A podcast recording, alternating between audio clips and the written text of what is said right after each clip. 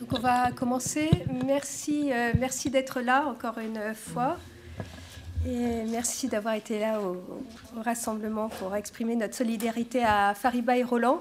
Donc euh, aujourd'hui, ça fait 245 euh, jours que Fariba et Roland sont emprisonnés. ça fait 44 jours que Fariba est en grève de la faim, toujours pour défendre la liberté de penser, la liberté de recherche en Iran et au Moyen-Orient et, dans le monde. 22 euh, jours qu'elle est en sitting dans le bureau des gardes à l'entrée de son lieu de détention. Et aujourd'hui, on est évidemment euh, très préoccupé hein, de, sa santé, euh, puisque depuis maintenant quelques jours, elle refuse d'avoir des perfusions. Et donc, on lui a fait passer le message que sa, requête était euh, entendue et qu'il fallait qu'elle arrête la grève de la faim. Euh, Roland, lui, euh, il a pu téléphoner, comme je vous l'avais dit dans la lettre que, je vous envoie, à ses frères fin janvier. Et il a eu deux jours plus tard une visite consulaire. Et donc, il semble aller relativement bien, aussi bien physiquement que, moralement. Euh, il peut lire, contrairement à Fariba, à qui on a euh, confisqué les livres par euh, mesure de, rétorsion à sa grève de la faim. Mais et donc voilà, et donc Roland nous a fait passer le message qu'il allait relativement bien et qu'il fallait juste qu'on contribue à expliquer aux gardiens de la Révolution ce qu'était la recherche. Euh, parce que les gardiens apparemment ont beaucoup de mal à comprendre ce qu'est euh, la recherche. Donc on essaye de, tous de contribuer, mais euh, c'est très difficile. Voilà. Et donc, plus que jamais, on, il nous incombe hein, d'être mobilisés pour, pour demander comme toujours, leur euh, libération immédiate et inconditionnelle.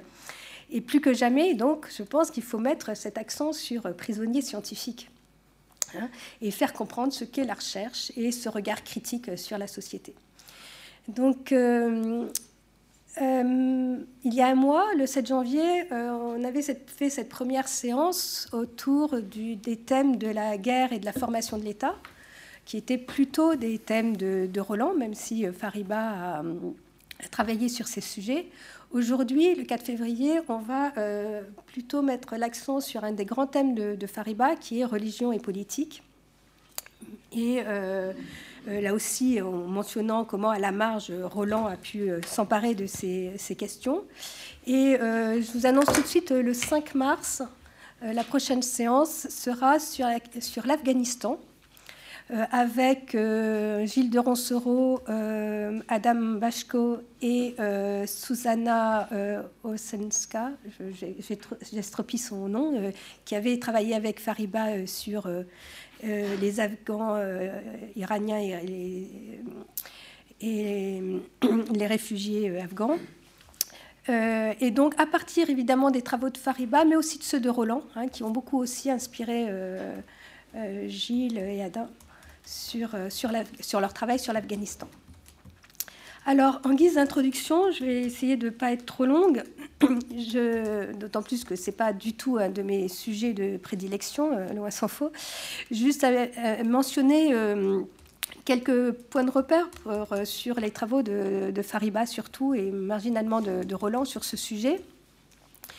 Euh, donc, euh, Fariba a, a, exploré de façon toujours très complexe, en alliant et en croisant les perspectives, la question du religieux pour, regarder, pour avoir un regard critique sur le politique en Iran ou en Afghanistan.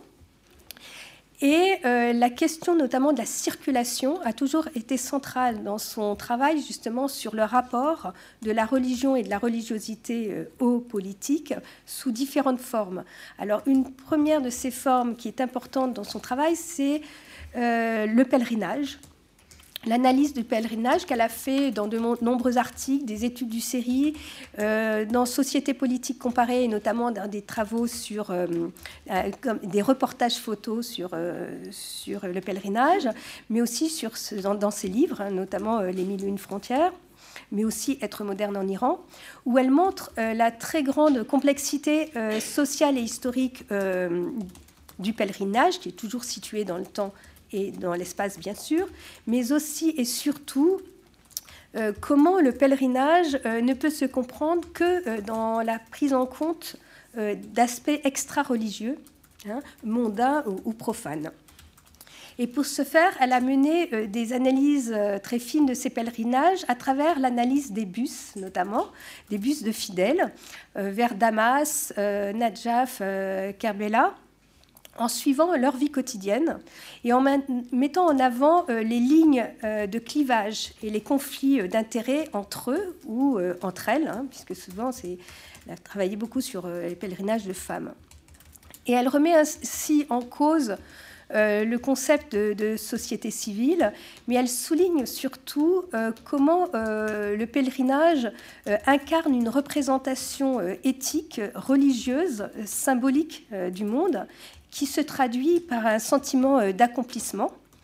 d'accomplissement personnel et qui donne lieu à toute une série de pratiques sociales, des pratiques sociales en matière de recueillement, euh, de partage, de dons, euh, d'entraide, euh, de distinction. Or, ce que montre Fariba à partir de là, c'est que ces pratiques sociales sont politiques. Et elles sont politiques parce qu'elles impliquent, par, ce qu'elles impliquent de, leur rapport, de leur rapport à la marchandise, mais surtout de leur rapport à l'appartenance nationale. Et elle montre aussi euh, que la mobilité religieuse est un mode d'affirmation euh, des femmes euh, dans, la société. Ensuite, son travail sur les circulations des clercs est une autre approche et c'est d'analyse hein, de cette relation entre religion et politique. Et c'était sur cela qu'elle était en train de travailler lorsqu'elle a été arrêtée elle le faisait à partir de clercs afghans hein, qui circulent euh, dans l'espace transnational euh, qui couvre l'Afghanistan, euh, l'Iran et l'Irak. Et elle met d'une autre façon l'accent sur cette centralité des voyages dans la formation de la société iranienne et de la nation iranienne. Euh, mais évidemment, ce n'est pas simplement dans la circulation hein, qu'elle a travaillé ce rapport entre religion et politique, elle l'a aussi analysé à travers les pratiques religieuses quotidiennes, que ce soit dans son livre sur euh, Ramadan et politique qu'elle avait édité avec euh, François Georgeon, son travail sur les mosquées. Et aujourd'hui, quand elle a été arrêtée, elle travaillait avec elle suivait les cours d'un clerc réformateur et qui euh, travaillait et, sur lequel elle travaillait pour montrer les liens entre les transformations de la société, du politique, et euh, le FIR. Euh, autrement dit, dans, dans, dans, une tradition très weberienne à laquelle Fariba ne se référait pas, cependant, ses travaux confirment que religion et politique ne sont pas deux sphères indépendantes l'une de l'autre, qui ne s'opposent euh, donc pas, mais que les deux ordres, euh, que ce soit euh, l'ordre religieux, l'ordre politique, s'entremêlent sans se fondre l'un dans l'autre. Et comme le dit Jean-François dans, son livre, dans le livre qu'il a dirigé avec Ariane Zambiras, La cité cultuelle, hein, dans, lequel, dans lequel Fariba a écrit, ainsi que Cathy,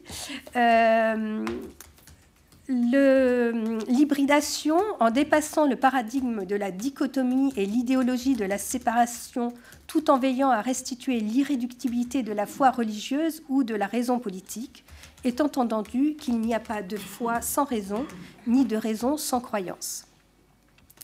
Alors Roland, lui aussi, a, travaillé cette question, mais à sa façon, euh, jamais en tant que tel. Il n'a jamais travaillé sur euh, la religion, mais il a pris en compte euh, la propre autonomie du religieux, euh, tout en soulignant comment euh, le religieux contribue à la production du politique, surtout dans la guerre, hein, dans cette situation que, Roland a, toujours travaillé.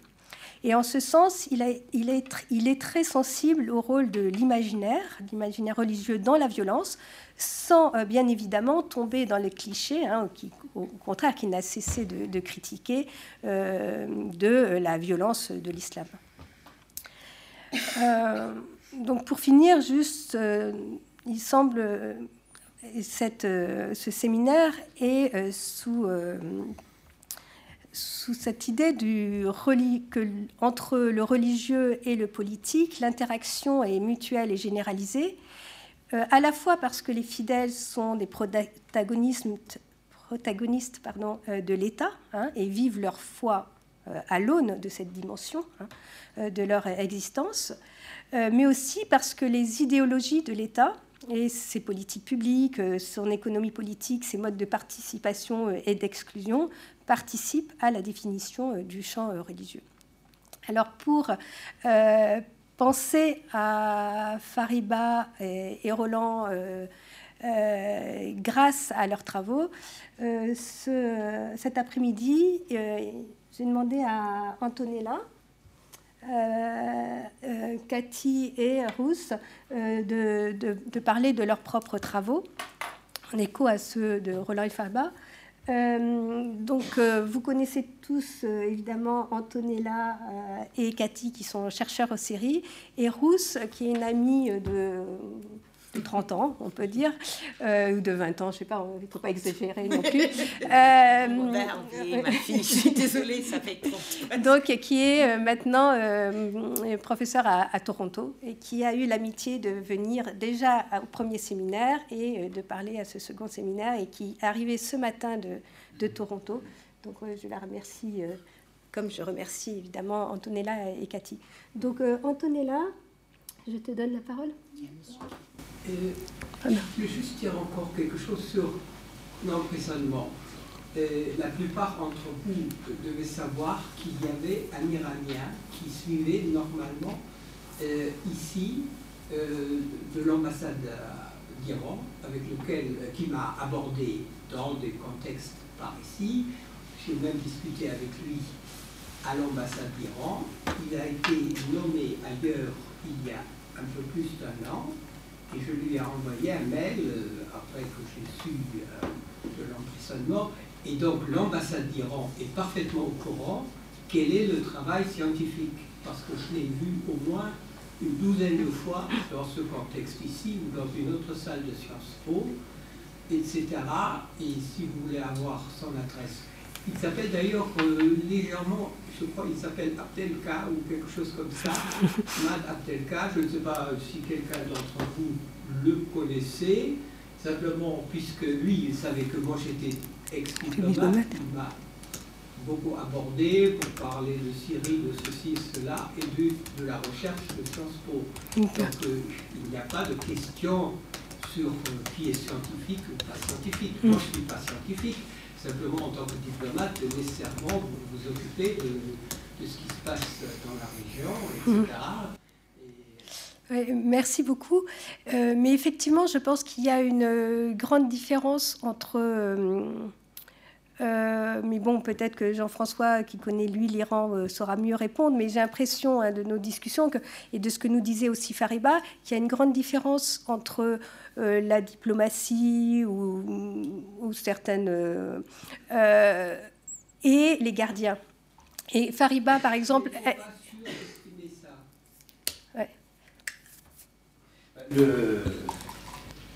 D'abord, effectivement, l'ambassade d'Iran connaît parfaitement les travaux de Fariba, elle-même a été reçue régulièrement, enfin, ça dépendait après des ambassadeurs.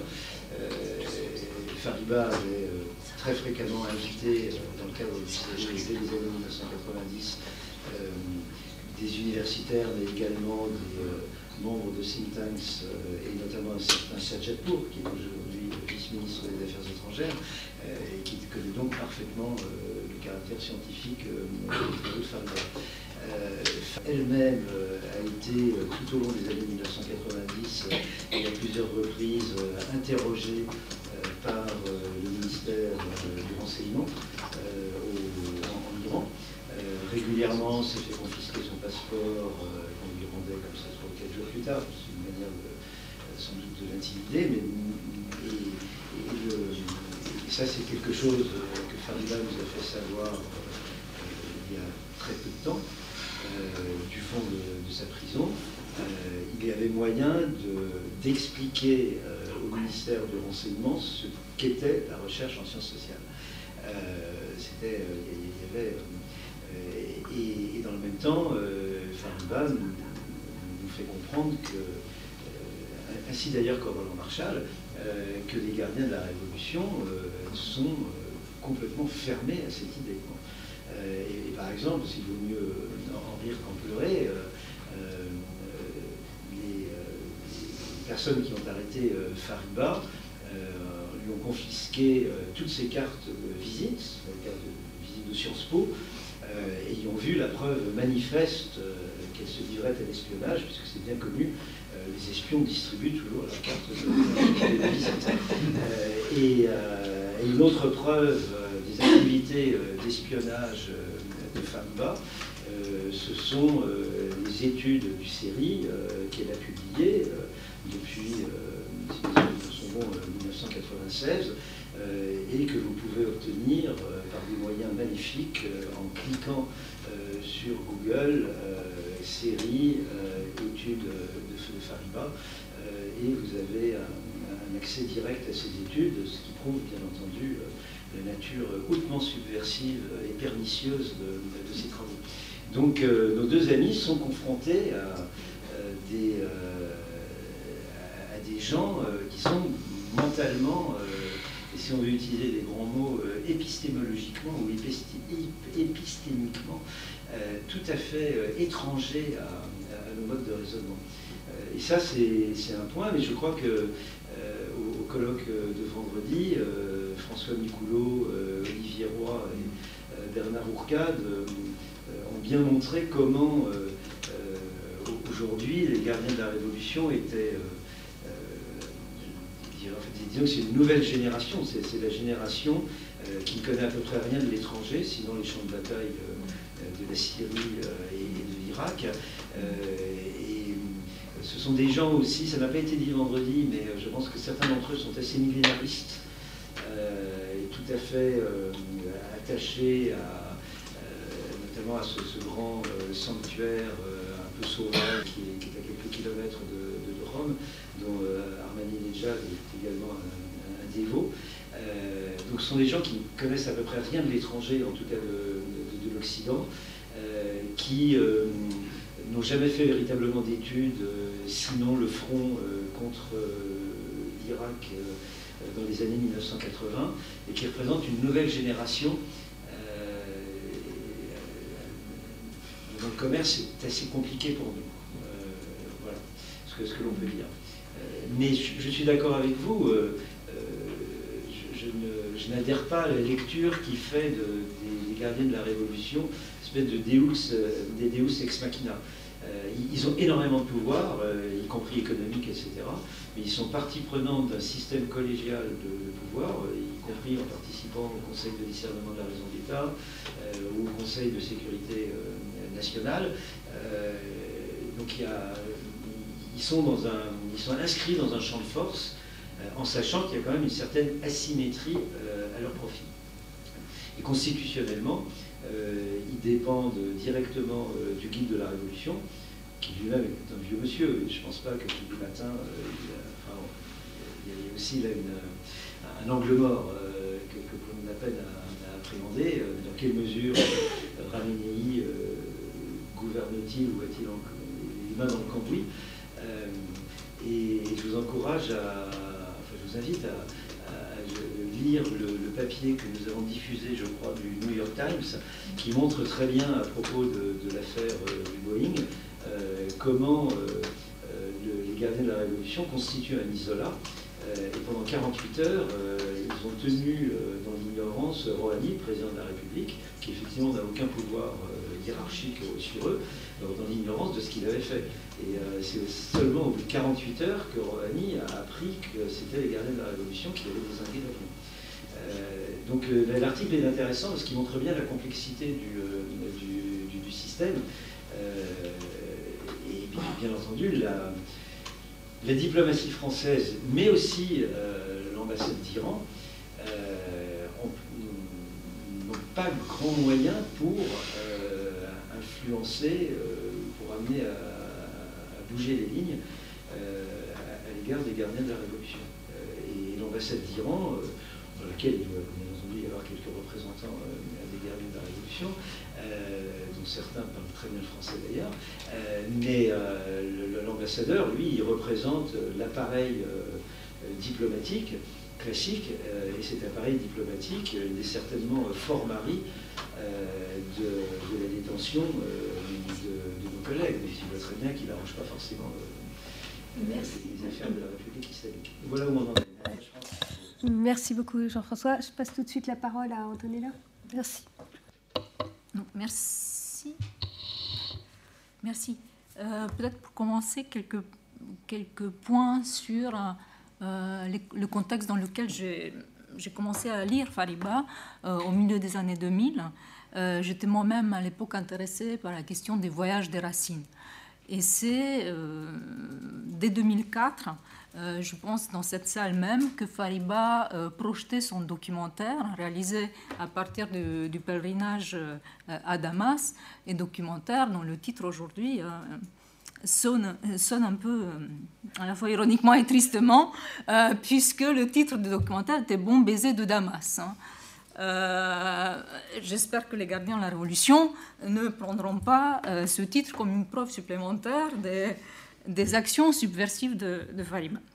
Euh, en tout cas, euh, dans, ce documentaire, et puis après dans le, un des papiers qu'elle a publié à, partir de, ce travail, Économie morale du pèlerinage, dans un numéro de Politics en, 2007, euh, ce qui m'intéressait par rapport à mes propres questionnements sur les voyages des racines, leur économie morale et sociale, mais aussi les parallèles qui peuvent être faits entre le, ces voyages et puis euh, les, pèlerinages, en fait.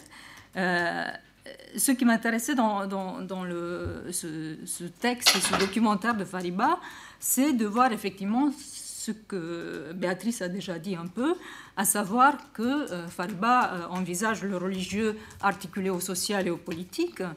et là, en particulier, elle s'intéressait à travers ces pèlerinages à la manière dont l'investissement des femmes dans ces euh, dans ces pèlerinages, changer à la fois des rapports de genre, participer aussi d'une autonomisation de, des rapports marchands par rapport à l'État et donner à voir également des processus euh, d'individuation.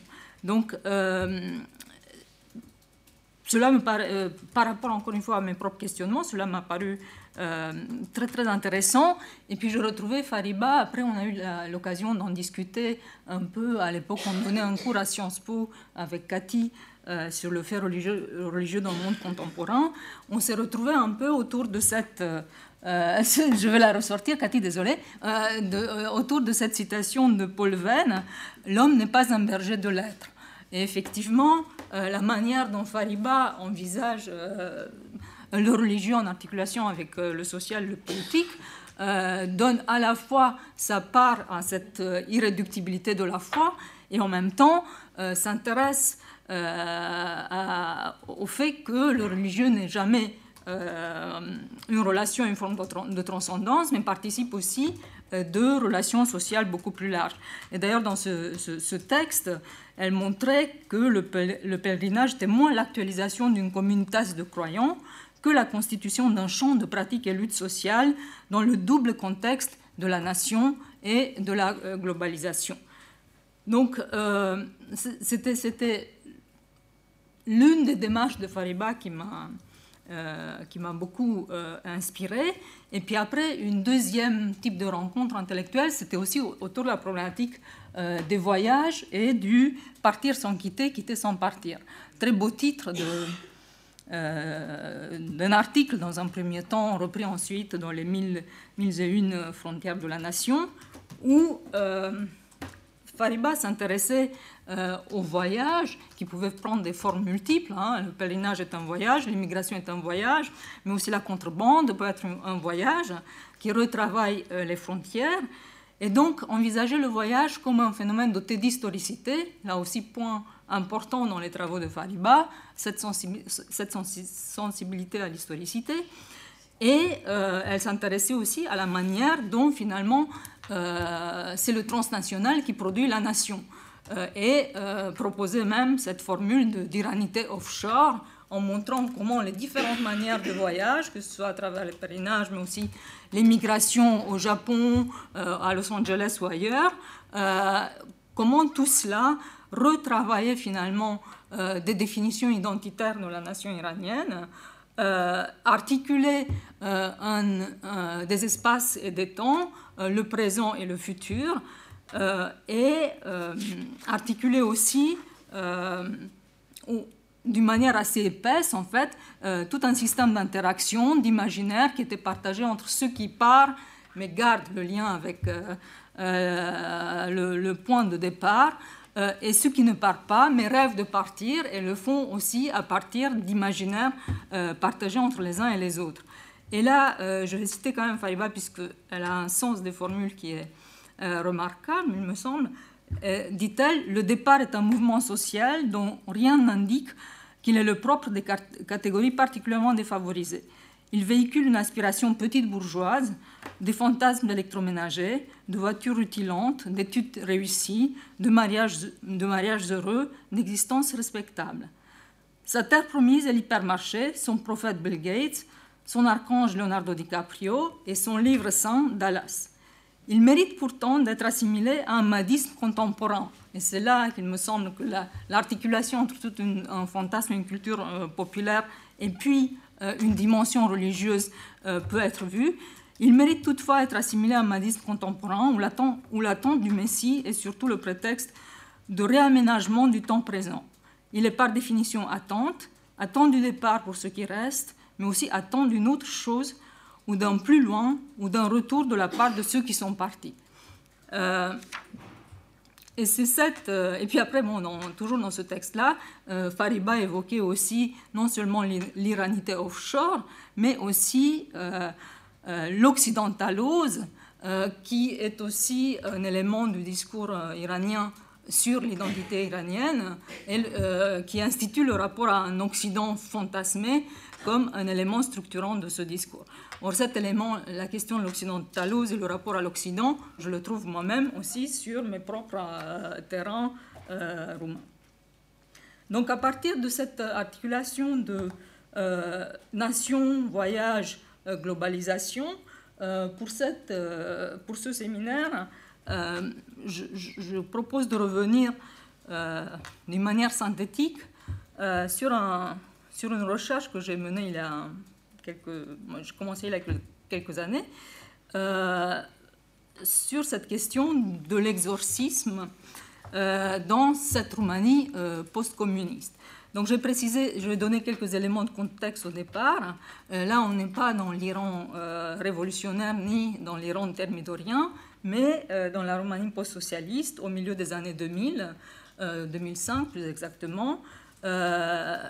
Euh, après une chute du communisme qui intervient en 1989 et qui débouche sur des formes de changements sociaux et politiques euh, très très brutaux, euh, très très rapides. L'intégration de la Roumanie dans l'Union européenne est attendue pour le 1er janvier 2007. dans cette Roumanie aussi, autre point qui peut rappeler, jusqu'à certains points évidemment, le cas iranien, le voyage est un mouvement social également puisque en 10 ans, entre le moment de la chute du communisme et le milieu des années 2000, euh, la Roumanie euh, passe de 23 millions d'habitants à 18 millions, et cette chute démographique est en grande partie liée euh, à l'immigration. Mais immigration qui peuvent se faire selon le mode pendulaire ou selon les formes d'installation, en tout cas une variété de mouvements. Un autre élément qui peut rappeler jusqu'à un certain point la situation iranienne, et aussi cette question, la définition ethno-confessionnelle de la nation, thématique que Jean-François a, développée également, euh, puisque à partir du milieu du 19e siècle, euh, l'Église orthodoxe est mobilisée dans la construction euh, de la nation et aussi à certains moments entre les deux guerres, certains courants de cette Église orthodoxe vont d'une certaine manière, produire une sorte d'orthodoxisation de la nation dans le contexte de lutte politique et d'accès aux ressources. Donc, on a à la fois des versions où on a la nation contre la religion, mais aussi la religion contre la nation selon, euh, selon les, différents moments. Euh, et à partir de cela, la, euh, la, question de l'exorcisme et de la possession, je l'approche à partir de la définition qu'en donnait Michel Certeau de la possession comme un langage de l'inquiétude sociale.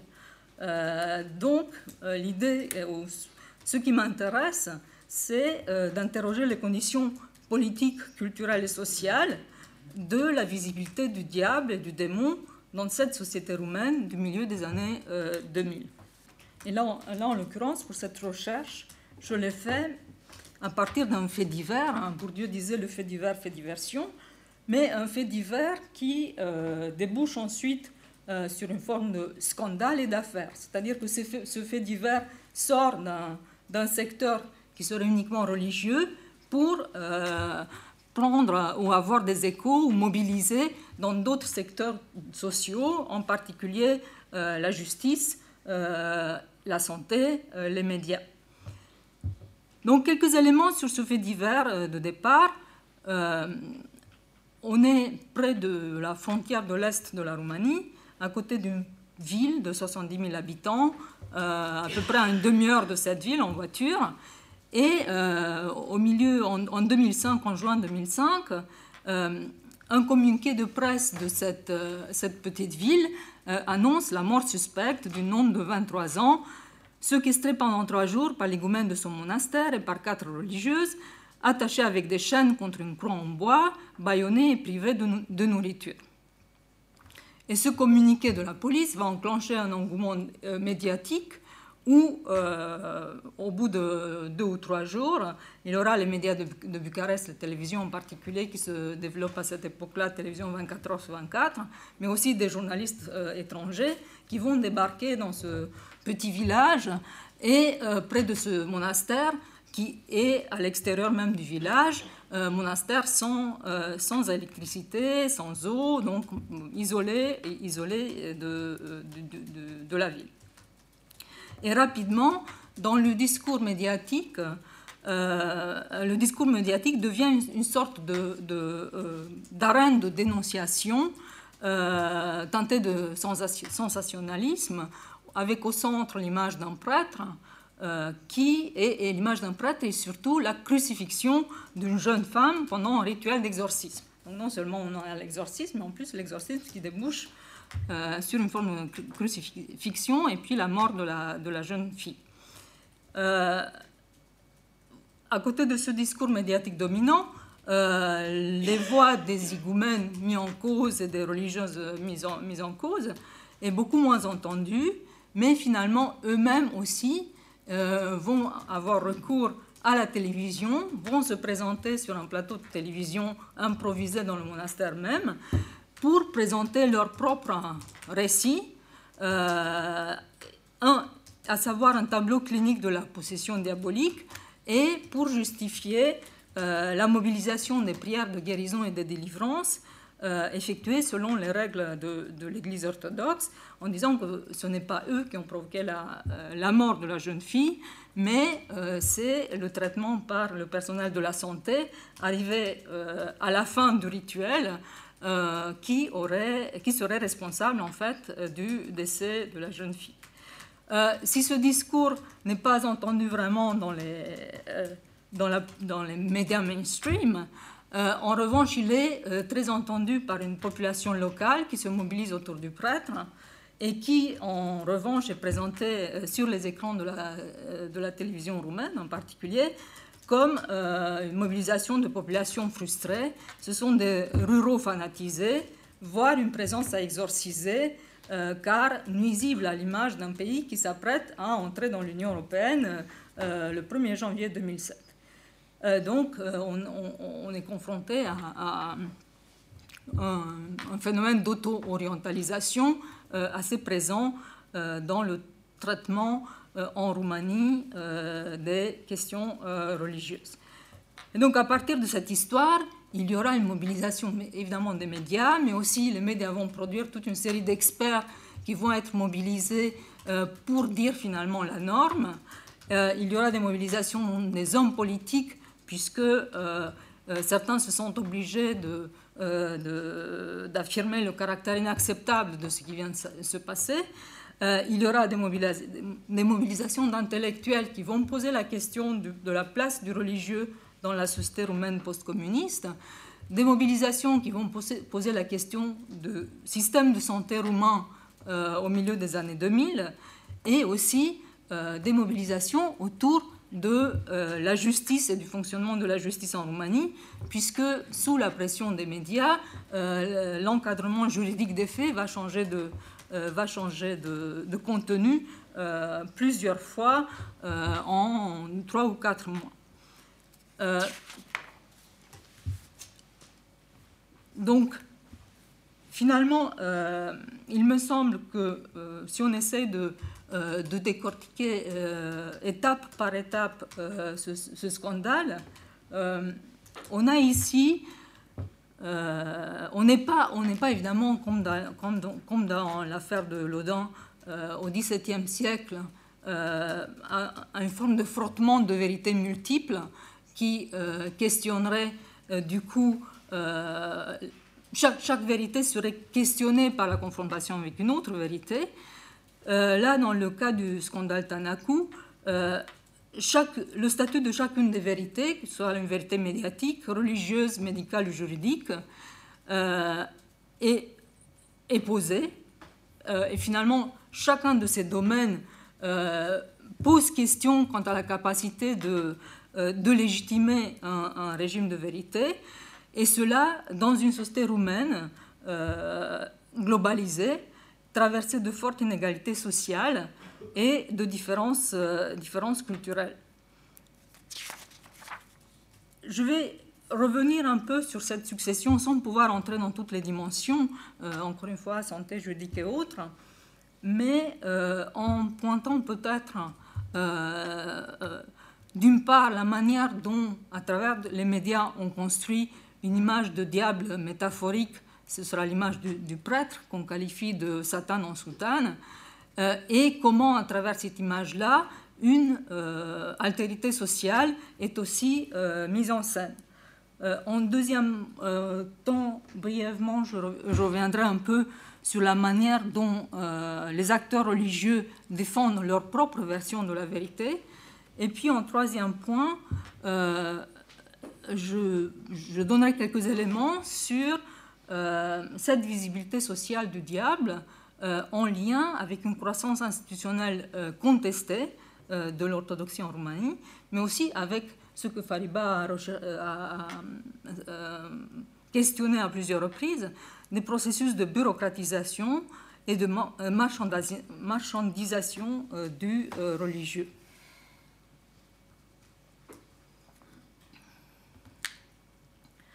Donc, pour revenir au diable métaphorique, euh, Satan en soutane, euh, euh, l'arrivée des médias, de toute façon, va sortir assez rapidement un fait divers du cadre local pour le placer dans un cadre national, voire international. L'exorcisme et la crucifixion constituent le noyau dur de ce récit médiatique qui est centré sur la figure du prêtre et je vous, livre ici quelques citations qui donnent un peu euh, le contenu de ces approches médiatiques. Euh, on parle de pratiques médiévales, la sœur crucifiée par le prêtre du diable. Euh, ensuite, la sœur du monastère est morte dans des souffrances atroces, au terme de trois jours de souffrances presque bibliques. le monastère lui-même est qualifié de monastère du diable. Et le, le, prêtre est appelé le moine barbe rouge. Donc le moine barbe rouge dans le folklore romain renvoie euh, encore une fois à l'image du diable. Donc on voit là euh, la circulation euh, d'images et d'un imaginaire finalement qui se situe au croisement à la fois du folklore romain, de l'orthodoxie, mais aussi au croisement avec une culture populaire qui est celle de la culture populaire globalisée aujourd'hui, de l'exorciste et des autres. Donc une série de films centrés sur des formes d'exorcisme qui permettent, qui rendent finalement crédible pour certains ce rapprochement entre exorcisme et crucifixion. Euh, une circulation entre les registres folkloriques euh, orthodoxes et ceux de la culture populaire euh, globalisée. Derrière cette, cette scène, comme assez souvent dans les histoires d'affaires et de scandales, il y a quand même un dénonciateur. Qui est le dénonciateur? Là, en l'occurrence, il s'agit de supérieur hiérarchique de ce prêtre euh, l'évêque vicaire et les autorités euh, religieuses locales, euh, qui d'emblée marginalisent cette pratique de l'exorcisme en disant que l'exorcisme, ce n'est pas nous, c'est une religion primitive, mais ce n'est pas notre question, et qui par ailleurs vont, pointer la conduite d'un prêtre qui s'était déjà éloigné de l'Église orthodoxe roumaine, puisqu'il refusait depuis des années son salaire euh, euh, payé par l'Église et qu'il s'était rapproché d'un homme d'affaires, un très très riche homme d'affaires de la ville, qui lui-même aurait fait un pèlerinage au mont Athos et au retour du pèlerinage du mont Athos aurait fondé le monastère, aurait trouvé euh, l'higoumène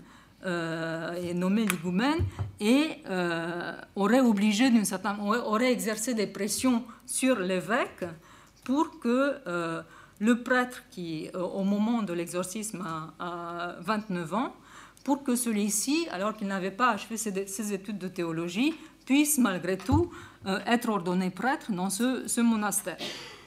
Donc le discours de la, hiérarchie locale est celle d'une marginalisation à la fois de la pratique et euh, de mise en cause euh, des, euh, euh, affiliations de, ce prêtre qui, seraient, qui apparaissent comme inacceptables. Dans ce premier récit médiatique aussi, il a la figure classique de la, de la scène de l'exorcisme, le médecin Sauf que euh, le médecin est les médecins sont un tout petit peu présents, puisqu'on met en cause notamment euh, la manière dont ceux-ci euh, avaient déjà, s'étaient déjà occupés du cas de cette jeune femme qui était déjà passée par les hôpitaux de, de, de la province deux mois avant.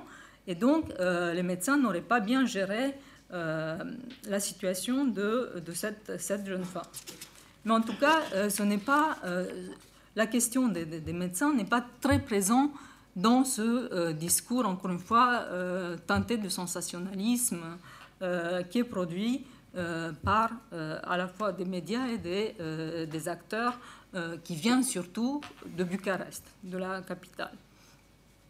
Du côté de, des religieux, eux-mêmes vont produire leur propre discours et vont aussi s'emparer, euh, alors qu'ils incarnent une forme de rigorisme euh, monarchique, ils vont aussi s'emparer de la télévision et vont intervenir sur, euh, dans, le cadre d'un talk, show très connu en Roumanie à l'époque, donc vont utiliser aussi cette ressource médiatique pour peser sur le débat public, sur les sanctions cléricales et sur la, la procédure judiciaire.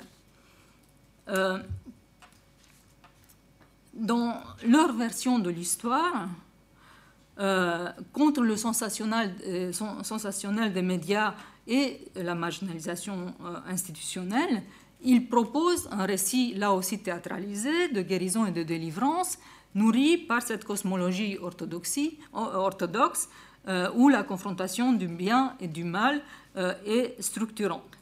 Et d'emblée, le réencodage du récit implique notamment le retour sur le vocable d'exorcisme. Et le prêtre qui euh, s'exprime euh, à ce sujet précise l'exorcisme est un terme laïque. Nous ne disons pas que nous faisons des exorcismes, nous faisons des prières pour les mauvais esprits qui ont pris possession d'une âme et qui font souffrir un corps. par la suite, les religieux retracent les circonstances de la mobilisation de ce, rituel cosmologique. Et à travers ce récit, ils produisent aussi des sujets orthodoxes. Et là, on va voir une production de deux sujets, évidemment, qui participent aussi de la logique même de l'exorcisme. On a le sujet, euh, un des sujets, c'est le prêtre, hein, le prêtre qui euh, semble avoir acquis une réputation locale de guérisseur euh, et qui a investi en même temps l'imaginaire du moins déifié de la spiritualité hésicaste. Donc, ce courant promeut une forme d'ascèse corporelle et ascèse de pensée et est associé aussi à l'invocation, la prière de, euh, Jésus qui rythme euh, les journées euh, des pratiquants de ce, courant-là. donc il y a aussi une imaginaire qui préexiste et en même temps il s'agit là d'un prêtre qui a 29 ans et qui se retrouve à la tête d'un monastère où il remplit à la fois des fonctions administratives mais aussi euh, une fonction de, père spirituel, de confesseur, fonction d'habitude euh, affectée à des moines beaucoup plus âgés. Euh, les religieux revient sur l'arrivée de la jeune femme dans le monastère. C'est une arrivée relativement récente, trois mois avant à peine, et il revient aussi sur la trajectoire sociale de cette jeune femme, euh, en mettant en avant finalement euh, que dans une Roumanie à la fois communiste et post-communiste, ils, ont ils auraient été les seuls qui se seraient vraiment occupés de euh, celle-ci. On découvre ainsi que la jeune femme est une ancienne orpheline, qu'elle a grandi dans, un orphelinat à l'époque communiste et qu'elle en est sortie à l'époque post-communiste, qu'après la sortie de l'orphelinat, avec son frère d'ailleurs, elle a été accueillie dans une famille d'accueil à l'ouest de la Roumanie et à partir de cette famille d'accueil, euh, pendant plusieurs années, elle aurait fait euh, des voyages pendulaires vers l'Allemagne, euh, qui lui auraient permis de gagner un petit pécule de 5 000 euros à partir duquel elle souhaitait se construire une maison. Pourquoi, revient-elle, pourquoi vient-elle au monastère? Elle vient au monastère puisque pour retrouver une ancienne camarade d'orphelinat qui était une amie très proche. Donc elle arrive au monastère pour retrouver cette cette autre jeune femme avec son frère, que finalement euh, l'ambiance euh, lui euh, convient apparemment, et apparaît l'idée de s'installer également au monastère avec son frère, sauf que quelques jours après cette, ce moment-là de l'arrivée, elle fait une première crise, une crise de violence, et cela intervient à quel moment, évidemment, spécifique pour le récit du prêtre, la crise intervient après un moment de confession. Euh, la jeune fille euh, souhaite se confesser comme les autres religieuses euh, du monastère. Or, juste après la confession, elle va commencer à faire des crises qui vont l'emmener à l'hôpital. et là, les religieux mettent en cause finalement la, gestion par l'hôpital de la jeune malade, puisque euh, à l'hôpital, euh, un médecin va poser un diagnostic très rapide de schizophrénie et en même temps, ils vont la laisser euh, sortir alors qu'elle n'est pas rétablie au bout de deux semaines. Et la jeune fille va choisir encore une fois de retourner à nouveau au monastère. au bout de, de, deux mois, alors qu'apparemment elle va mieux, elle souhaite à nouveau se confesser et euh, à nouveau, après la, confession, elle fait une crise. Et donc, à partir de ces indices-là, euh, le le prêtre, demande aux frères euh, que fait-on avec elle? Est-ce qu'on l'envoie à l'hôpital ou est-ce qu'on essaye de la guérir par nos propres moyens, même si on sait très bien qu'elle souffre aussi de problèmes psychiatriques mais cela, il doit y avoir aussi autre chose, puisque finalement, elle réagit toujours euh, aux choses saintes, aux, mots euh, religieux. Et donc ces, crises s'aggravent au contact avec, euh, avec le religieux. Donc à partir de là, on a toute une interprétation de la situation qui est une interprétation religieuse avec au centre la question de la possession. Donc, les, rituels sont appliqués, expliquent les religieux. si la jeune femme est attachée, c'est parce qu'elle se débat. Euh, mais elle était déjà attachée à l'hôpital, donc de ce point de vue, le monastère ne fait pas différemment. Et au bout de trois jours de, prière, euh, elle va mieux, euh, elle se lève, et une demi-heure après, en revanche, elle fait un malaise, on fait venir l'ambulance, et ce serait dans l'ambulance, sous une dose trop, importante de médicaments, que la jeune fille serait, serait morte. Donc, on voit là que euh, dans cette, lecture est complètement opposée euh, à la première lecture et elle met en cause euh, le système médical. Et finalement, cette mise en cause va rester pendant toute la procédure juridique, puisqu'il y aura toute une série d'expertises et contre-expertises. Et au terme de ces expertises et contre-expertises, on n'arrivera pas à un accord pour savoir à quel, moment la mort était intervenue. Et donc, on ne saura pas jusqu'à la fin exactement qui est responsable de, euh, la mort de la, jeune fille. Euh, donc, euh, si on, s'éloigne maintenant du récit, donc on voit que dans un cas, on a un mise en récit qui, qui insiste sur une altérité rurale radicale, moyenâgeuse, et sur une déviance institutionnelle. Or, le narratif de la délivrance situe l'histoire au sein d'un régime rigoriste de vérité orthodoxe. Euh, et là, je soulignerai que les protagonistes sont tous jeunes, euh, trois au moins de 25 ans, le prêtre a 29 ans, la mère supérieure 31 ans, et ils sont issus de ce que les études sur la Roumanie appellent la génération manquante des églises. Euh, leurs quelques propriétés biographiques indiquent un ancrage dans ce, cet est de la Roumanie, Roumanie près de la frontière avec la Moldavie ex-soviétique, mais indiquent aussi euh, ils sont tous euh, diplômés du lycée et euh, le, prêtre hésitait à un moment donné entre des, études de droit et de sport. Donc nous, ce ne sont pas des, des, jeunes qui sont complètement à la marge du système scolaire et autres. La mère supérieure est elle-même issue d'une famille de notables locaux en tant qu'espace social, donc euh, cette région de, de Vaslui et ce département euh, est fortement insérée dans ce mouvement de circulation euh, et d'émigration, puisque en 10 ans, la ville perd 25% de sa population et le département perd 20% de ses habitants. Donc par rapport à ce mouvement migratoire qui attire surtout la population jeune, euh, les, religieux qui sont mis en cause euh, pour l'histoire de l'exorcisme euh, défendent une forme de monachisme ascétique, mystique et rigoriste, qui est aussi une ressource de négociation d'un statut social et en même temps une forme de critique politique et sociale de l'ordre post-communiste. À l'infériorisation opérée par le récit médiatique, les aveux des religieux euh, opposent euh, l'affirmation en fait d'une euh, supériorité morale et spirituelle. Du coup, les mots de la jeune fille qui sont évoqués sont les produits à la fois d'un ordre communiste et d'un ordre politique post-communiste concerné par l'immigration, concerné par les réformes néolibérales de la santé, et eux, ils s'imposent comme les seuls euh, ayant vraiment pris en charge les souffrances euh, de euh, cette jeune femme.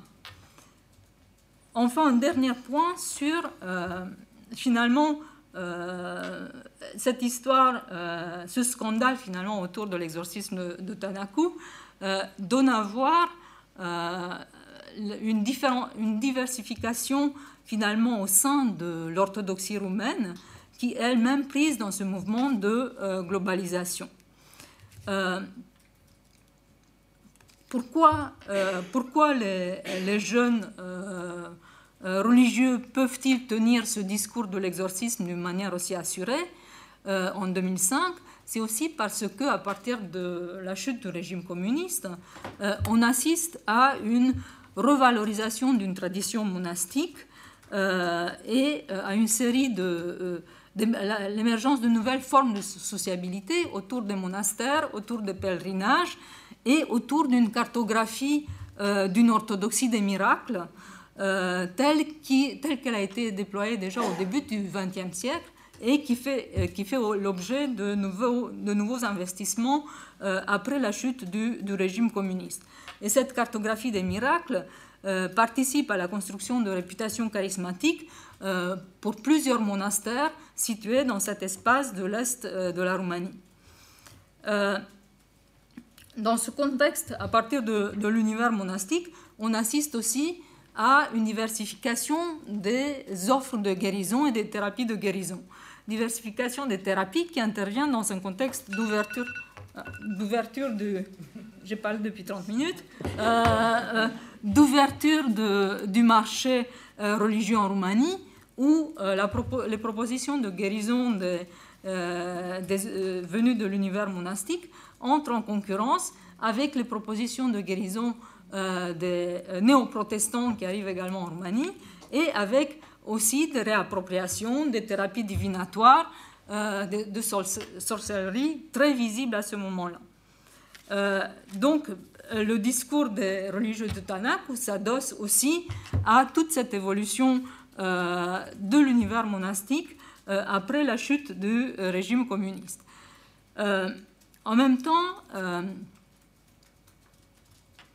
à partir de cet univers disons, à la chute du, communisme, cet univers monastique euh, constitue aussi une ressource de légitimation pour une, Église orthodoxe qui est mise en cause juste après la chute du communisme, pour, euh, en particulier sa hiérarchie, pour les formes de collaboration avec le régime, euh, régime communiste. Alors que la hiérarchie est mise en cause, cet univers monastique qui se démarre par son style de vie ascétique et la pureté d'une forme d'isolement, de, sortie du monde, euh, euh, à travers ces, styles de vie, euh, des acteurs religieux réussissent à se relégitimer dans un contexte où l'Église est, elle-même questionnée. et en effet, on, assiste dans les années 90 et début des années 2000 à une multiplication du nombre de monastères en Roumanie, à une croissance institutionnelle très importante, et du coup à des recrutements de nouveaux cadres que l'on trouve dans l'histoire de l'exorcisme de, Tanaku, recrutement de cadres jeunes euh, qui sont confrontés aussi à une forme, de transmission accélérée du savoir et qui laissent énormément de place aux, euh, aux innovations rituelles et aux arrangements. Et là, on retrouve euh, finalement cette ductilité du, du, religieux dont il a été question. Du coup, le, scandale de, Tanaku donne à voir aussi euh, euh, un conflit au sein même de, l'Église orthodoxe entre ceux qui se revendiquent d'une forme d'autorité plutôt charismatique et ceux qui se revendiquent plutôt d'une forme d'autorité euh, administrative. Et là, j'avais évoqué au début l'opposition entre le prêtre de Tanaku de 29 ans et son évêque. Et là, quand on regarde la trajectoire biographique des deux, on voit que l'évêque est passé par l'université de théologie protestante de Magdeburg et qu'il représente aussi le courant œcuméniste au sein de l'Église euh, orthodoxe roumaine. Or, par rapport à cela, euh, se place comme l'incarnation d'une forme de tradition vécue à l'état pur, et il dit euh, à un moment donné, on a voulu construire une route jusqu'au monastère, je n'en ai pas besoin, je veux mener une vie monacale, je ne suis pas devenu moine pour vivre dans un village, pour rester sur sous les réverbères et sur l'asphalte et prendre une douche avec un shampoing parfumé. Je suis devenu moine pour vivre comme il est écrit que vivent les moines ermites. Euh, cela ne veut pas dire que nous ne sommes pas des hommes ou des fous, mais des élites spirituelles qui souhaitent s'élever de la terre vers euh, Dieu. Donc, euh, face, à cela, la position euh, que représente son supérieur hiérarchique, c'est justement celle d'un acteur passé par des formes de formation à l'Ouest et qui souhaite mener des réformes en Roumanie même, y compris des réformes du rituel, et qui se retrouve en position de dire non, l'exorcisme n'existe pas dans dans la société, dans l'Église orthodoxe roumaine. Donc, un des acteurs se réfère à ces études de théologie à Magdebourg et l'autre se réfère au pèlerinage au mont Athos. Et on a là, finalement, à partir de ce, petit village, on a un croisement de, tendances euh, qui euh, euh, inscrit cette, orthodoxie roumaine dans une carte beaucoup plus large où des influences et des circulations venues finalement d'horizons différents vont se croiser et s'entrechoquer. au final, sans, avoir le temps d'entrer excessivement dans, la fin de cette histoire, mais ce qui est intéressant, c'est de voir que euh, par rapport euh, aux mobilisations que l'on observe autour, de cette affaire, l'Église orthodoxe est obligée de euh, prendre position. Et donc le synode se réunit. apparemment, il y a des débats houleux qui durent pas mal de temps. Et puis finalement, ils vont publier une déclaration pour dire oui, l'exorcisme existe, mais il faut le réaliser dans certaines situations et selon certains normes. Donc à ce moment-là, la question finalement est celle de la bureaucratisation de cette pratique. Euh, il s'agit d'encadrer canoniquement la pratique désormais et il faut désormais polisser le diable. On ne peut pas le laisser euh, faire euh, n'importe quoi. donc le combat entre une orthodoxie dite chamanique et une orthodoxie qui serait calvinisée et à ce moment-là remporté par ceux qui sont plus influencés par le, modèle calviniste. Et en même temps, à travers, à travers ce succès du mainstream œcuménique, se joue aussi la question finalement de l'intégration de cette orthodoxie roumaine dans l'Union européenne et aussi de ce qui est considéré comme acceptable ou non dans cette euh, Roumanie qui euh, s'apprête euh, à entrer dans, dans l'Union européenne. Donc, européenne pardon. Donc, si, si à la fin de l'histoire, on reste quand même avec une opposition entre deux, champs qui, qui, met en scène des hiérarchies sociales, on a des modes de construction, l'altérité sociale avec les pauvres fanatisés du village et les les intelligents euh, de la capitale. Euh, donc en même temps, euh, ce scandale de, Tanaku permet de construire un ailleurs spatial et temporel roumain, une altérité marginale, à la fois rurale et régionale. L'Est, c'est l'Est de la Roumanie au contact avec le monde slave, associé à la pauvreté, au retard de développement, mais aussi à une pitié orthodoxe suspectée de non-conformité européenne, euh, donc, on, assiste là à un Est, à la construction d'un Est qui est le miroir d'un Ouest fantasmé. Mais du côté des défenseurs des religieux de Tanaku, on a aussi la construction d'un Ouest fantasmé cette fois-ci, euh, et euh, d'un Ouest d'où vient finalement une évolution qui est considérée non souhaitable, puisque destructrice pour la jeunesse et euh, pour euh, la euh, définition orthodoxe de la nation. Merci.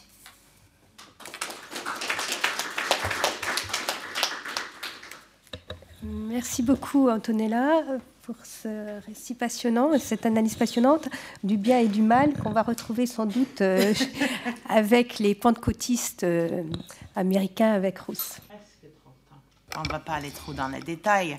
Mais je suis ravie d'être là. Je suis désolée aussi, je m'excuse parce que je, commence à fléchir sérieusement. Euh, j'ai devais venir hier, mais un problème euh, avec Air Canada dimanche a fait que j'ai dû prendre Air France hier soir. Et donc, je suis arrivée sans dormir. Donc, je ferai de mon mieux. Euh, tous mes écrits sont en, anglais. Vous me pardonnerez, je vais faire parler faire de mon mieux. Si parfois j'arrive pas à trouver les, bons mots, je vais sortir euh, en anglais. Mais bon, on a beaucoup, on a très longtemps travaillé ensemble avec Roland, mais étonnamment, ce va pas de Roland que je vais surtout parler aujourd'hui et, mes travaux euh, en ce qui concerne euh, nos proximités sont beaucoup plus proches, quelque part, des travaux de Fariba, surtout en, ce qui touche aux religions et politiques. Bien que j'ai fait un passage presque obligatoire en Afrique par la guerre en Côte d'Ivoire, où on a fait des travaux. Là, j'ai retrouvé les putains de pentecôtistes. On ne peut pas les échapper aujourd'hui, nulle part dans le monde, malheureusement. Euh, mais voilà. Donc, j'avais pas prévu, mais je les ai retrouvés quand même. Euh, donc, euh, on a beaucoup parlé de cette période avec Roland sur les chemins de la guerre et, la problématique de subjectification, subjectification difficile, politique. Et, j'ai toujours trouvé dans l'inspiration des travaux de Roland euh, l'inspiration plutôt méthodologique que je, voudrais passer quelques, quelques petites minutes à, parler de, ce qu'on partage. En fait, c'est. Bien que je sois bien plus, plus Foucauldienne que euh, soit Roland, soit Fariba, on partage quand même un, un ethos, un, un, un ethos et, euh, une pratique critique de, déceler et d'analyser la chose politique.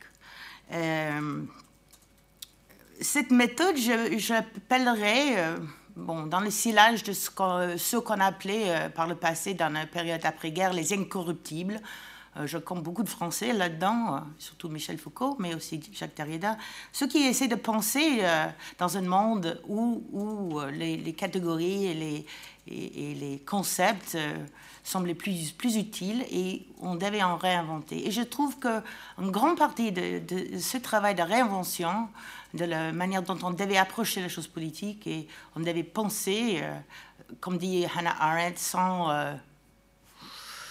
Banister. Ah, ça c'est difficile. Garde un banister. C'est ce qu'on a dans l'escalier, on tient avec la main. Voilà. voilà. Pensez sans ça. Et je pense, je trouve chez eux euh, cette méthode critique, sceptique surtout, des lieux, des lieux communs, des, des, des méthodes euh, prisées euh, par leur. bon, les Américains en fait leur, leur parcimonie. Et la parcimonie, c'est quelque chose de très prisé par les politologues américains et je trouve euh, assez malheureux. Et on ne trouve pas de parcimonie euh, chez ni Fariba ni Roland. Plutôt, euh, reprenant un terme de Foucault, la. Oh, désinvolture. Merci. mais j'en viens. Donc cette proximité des faits et cette manière dont ils, avaient tous les deux de construire les objets de recherche qui sont basés d'abord sur un travail empirique méticuleux, situé dans l'histoire et dans, souvent dans la longue durée, pas simplement l'histoire récente. Euh, et, et, puis cette méthode critique et sceptique, je dirais très, très français. Et ça me manque beaucoup. Je suis toujours ravie de revenir en France, pouvoir donner un, participer à une conférence ou un colloque parce que je me suis rendu compte, enfin, je n'ai jamais vraiment su, que ce qu'on appelle la politique comparée, comparative politics, chez nous, n'a rien à voir avec ce qu'on fait, euh, Fariba Roland, ce qu'on peut appeler le. Comment, comment cette formulation que tu as, Béatrice, qui était tellement. La sociologie comparée des historique. voilà. Donc c'est sociologique, c'est historique, c'est comparé. Et ces choses-là ne caractérisent en aucune manière ce qu'on peut appeler comparative politics aujourd'hui aux États-Unis. Donc je suis ravie de voir euh, Sciences Po rester français. je, si je peux euh, vous, vous donner un, un cri de cœur, s'il vous plaît, restez encore, parce qu'on a bien besoin dans notre monde des penseurs euh, critiques, sceptiques et qui, n'ont pas le temps pour les lieux communs. Et je trouve qu'il y a très peu de ça chez mes partenaires américains. Euh, mais pour revenir euh, au sujet d'aujourd'hui, c'est surtout les chemins de la subjectivation politique et morale. Je dis pas tellement religieuse, parce que je ne pense pas que ça veut dire grand-chose. Euh, mais, où cette idée qu'on trouve d'abord chez Fariba, mais aussi chez Roland, dans une deuxième euh, dans un deuxième temps, mais ce n'est pas son objet principal, mais pour, pour, les deux religieux, pris dans son irréductibilité, contribue de, ses forces propres à la construction du champ politique où ça se trouve. Et je trouvais ça d'abord, euh, c'est un livre que j'enseigne souvent aux, undergraduates américains, parce qu'ils, aux nord-américains qui ne connaissent pas forcément grand-chose sur l'Iran. Le, premier livre, Être moderne en Iran, pour moi, c'était fabuleux, comme démonstration, euh, non seulement de la manière dont on, a des, on a un processus qui se met en marche de subjectivation morale, qui n'est pas euh, le subject, du subjectivation religieuse ou politique souhaitée par l'État, et euh, on voit le lieu de construction des pratiques sociales et quotidiennes inattendues. Hein, les, cimetières, les, funérailles, les, après-midi de thé, euh, tout ça, ces pratiques sociales, les pratiques quotidiennes, euh, en soi, dans leur propre intégrité, contribuent à, la construction du champ politique et des objets politiques. mais ce qu'il a montré aussi, je trouve d'une manière très très extraordinaire, c'est qu'il n'y a pas d'État laïque. Et c'est choisissant l'Iran. Moi, je trouve que la Turquie, ça fait aussi. Euh, mais la France aussi. Moi, j'enseigne je, ces, deux, ces trois cas à mes étudiants nord-américains qui ont du mal à comprendre la laïcité pour montrer qu'est-ce que c'est qu'un État laïque. C'est qu'un État qui, qui manage la religion, en fait. Qui, donc, quand je dis il n'y a pas d'État laïque, ne déplaise pas en français, il y a juste différentes manières de réguler les formes, les lieux et les champs d'action, les discours légitimes que peut avoir la religion dans un cas particulier. Et on voit très bien comment cet état théologien, que je l'appelle, euh, s'opère à la fois en Iran, c'est un peu évident, en Turquie, c'est aussi un peu évident, même si on parle de l'époque laïque, mais on le voit très bien en France aussi. Euh, et donc c'est un peu mon cas exemplaire. Mais je pense qu'on peut le voir aussi aux, États-Unis. Et en fait, euh, elle a montré que la subjugation morale et politique passe par d'autres chemins que celui de, l'État, d'une manière exemplaire. Et je trouve pour ça ce livre est, extraordinaire. Euh, donc on voit des objets, des sites, des pratiques de politique, là on ne s'attendait pas. Euh, dans les bus, des femmes pèlerins qui font des affaires euh, en, même temps. Et, c'est d'où je tire mon... C'est un clin d'œil, un blague qu'on avait avec Fariba sur la société civile des bus. Parce qu'on critique un papier qu'elle avait donné, ça fait partie de son troisième livre. Je ne compte plus. Moi, je suis un, un, et demi, voilà. Euh, mais mais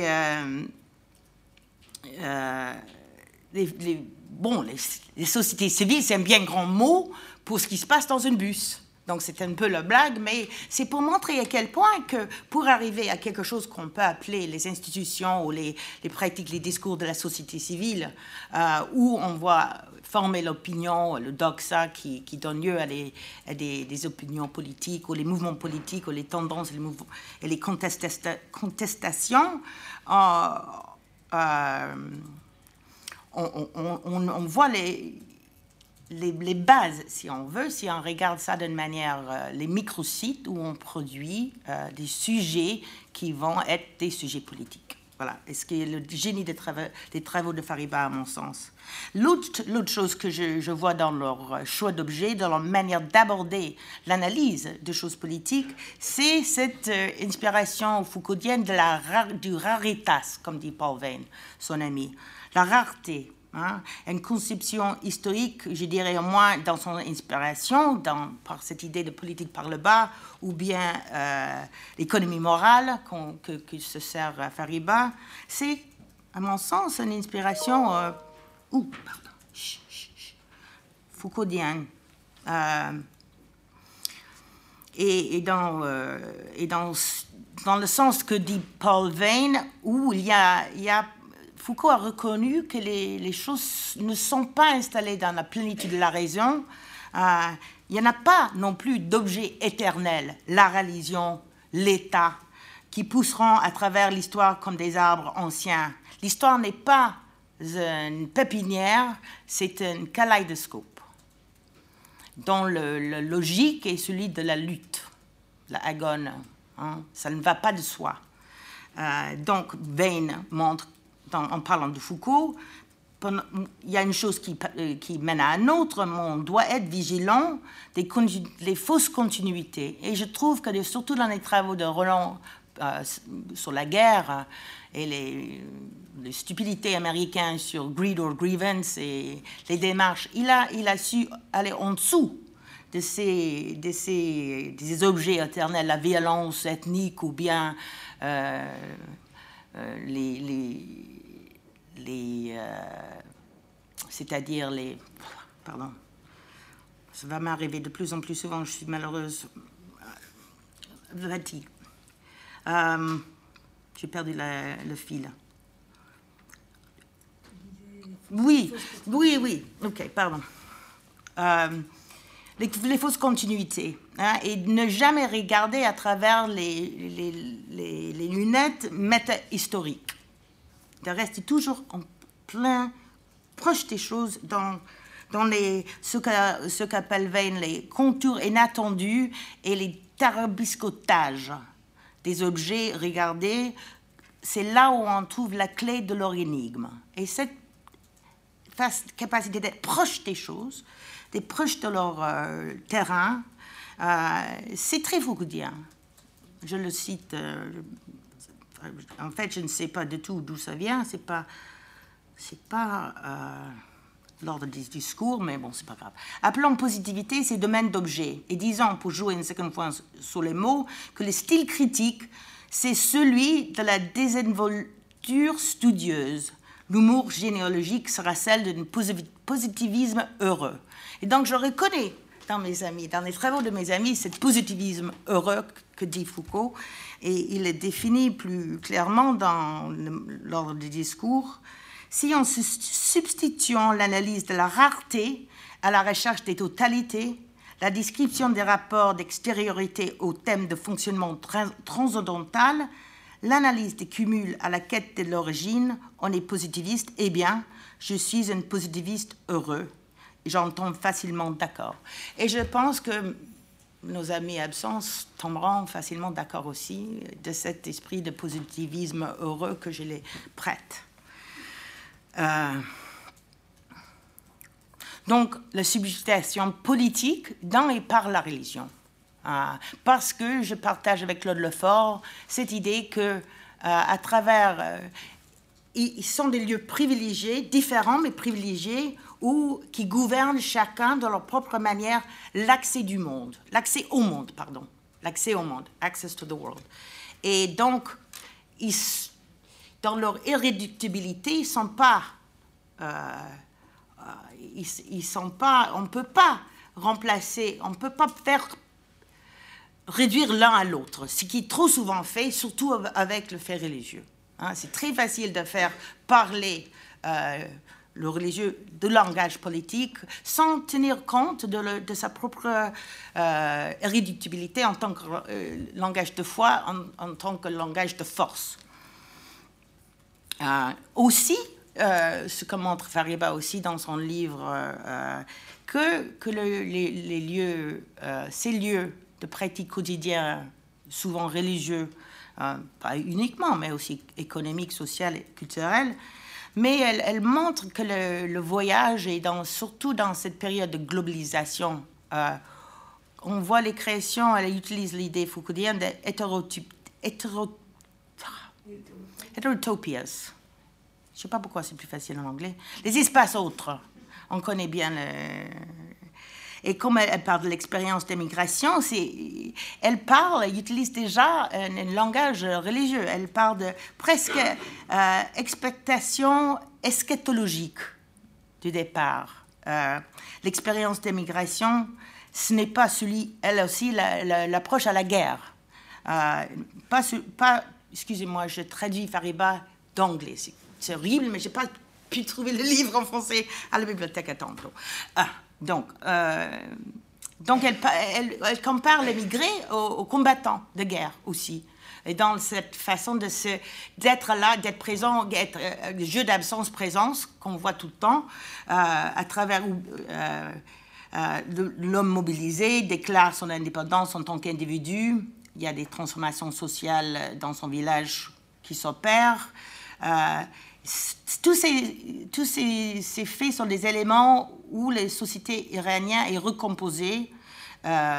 et ça, elle, montre que dans ces deux cas, on voit les proximités de guerre et de voyage.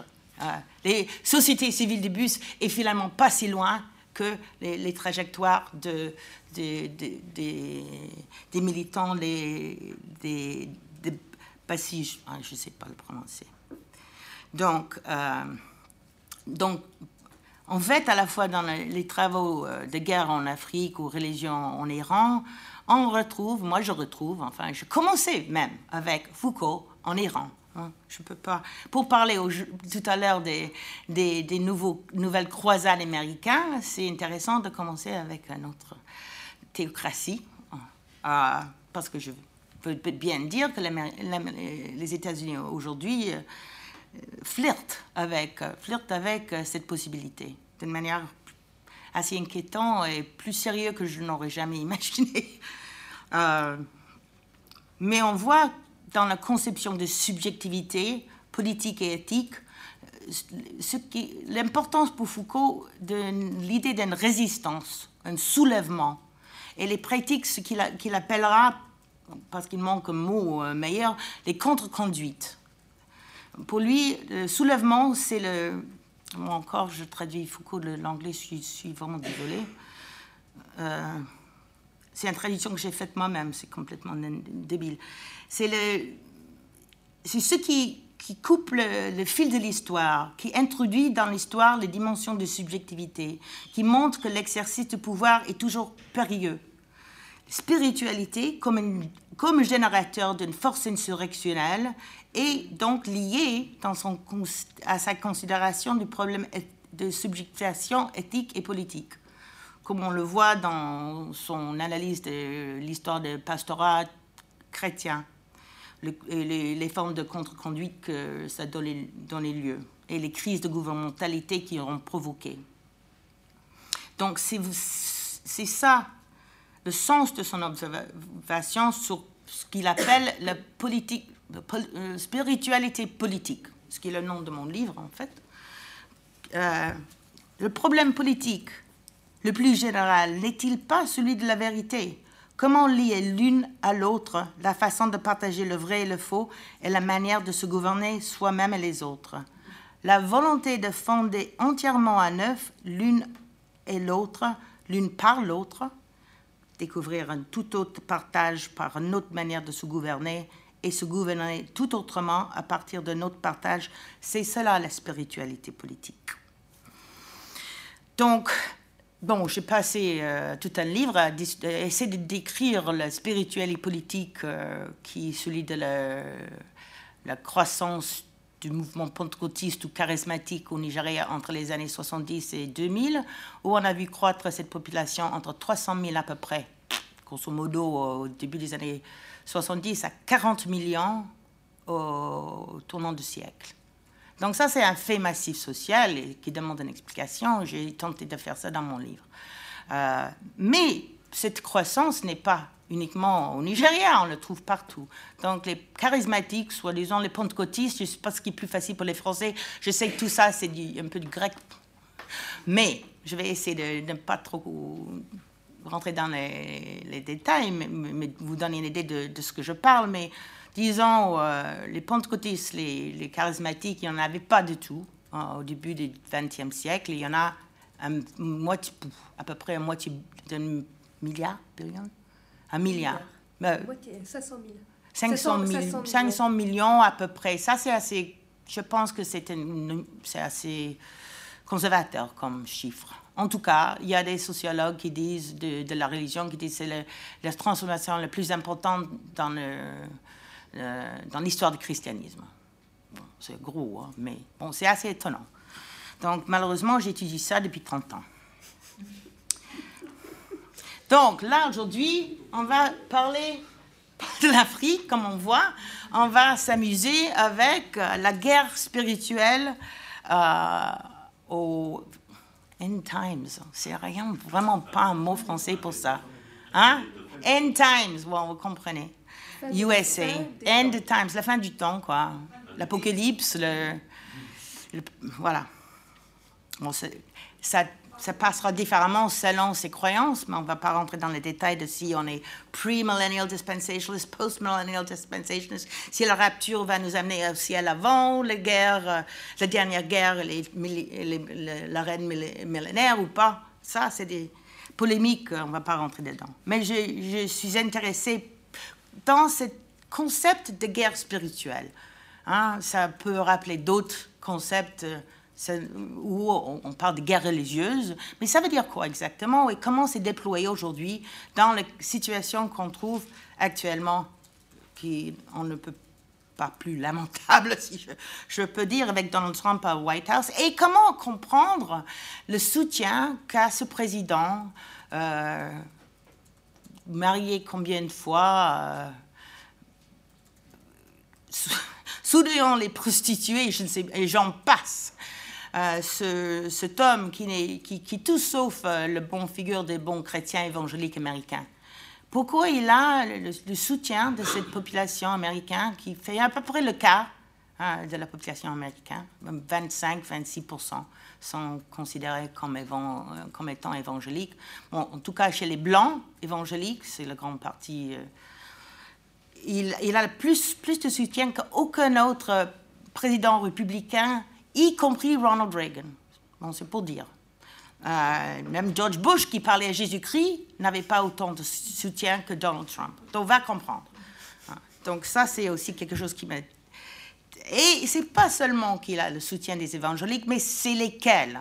Voilà, donc je vais parler des, des fous furieux que j'avais commencé à étudier il y a à peu près cinq ans parce que je les trouvais qui, étant les, les évangéliques américains qui étaient les plus proches de ce que je trouvais dans le sud, dans, l'Afrique et l'Amérique latine. Mais c'était courant, a toujours été minoritaire aux États-Unis jusqu'à à peu près cinq ans, et surtout depuis l'arrivée de Donald Trump dans le White House. Donc, aussi à comprendre.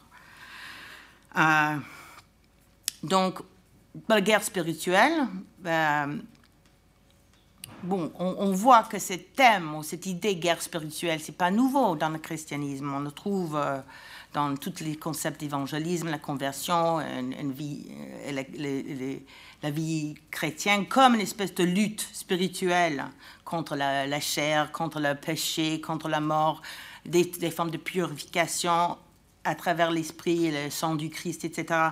Ça, ça fait partie d'une longue tradition apostolique, euh, mais depuis, disons, une vingtaine d'années, cette christianisme charismatique globalisé.